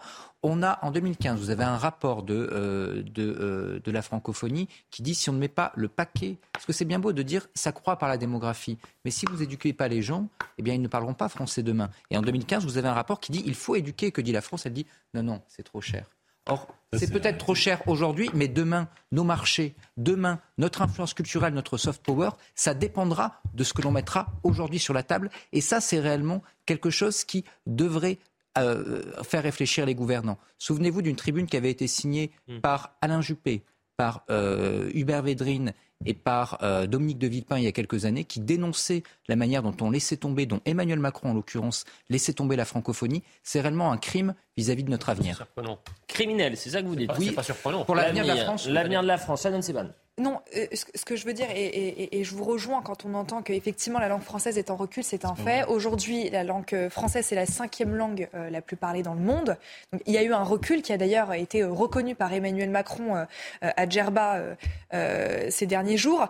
Il s'est par ailleurs, il a d'ailleurs déposé une candidature pour que la France puisse organiser le sommet de la francophonie en 2024. Donc on se rend bien Ça, compte que effectivement la langue qui est parlée dans un pays, l'influence d'une langue, c'est un instrument de soft power. Mm. Donc Emmanuel Macron prend le sujet à bras le corps. Il y a eu un recul de la langue française qui est un fait, euh, et je crois qu'il l'a reconnu en toute honnêteté. Emmanuel Macron, Emmanuel. Macron, Emmanuel Macron prend tellement le sujet à bras le corps qu'il, a, vous savez qu'il a nommé comme marraine de la francophonie. Iseult. Je dois rien à la France.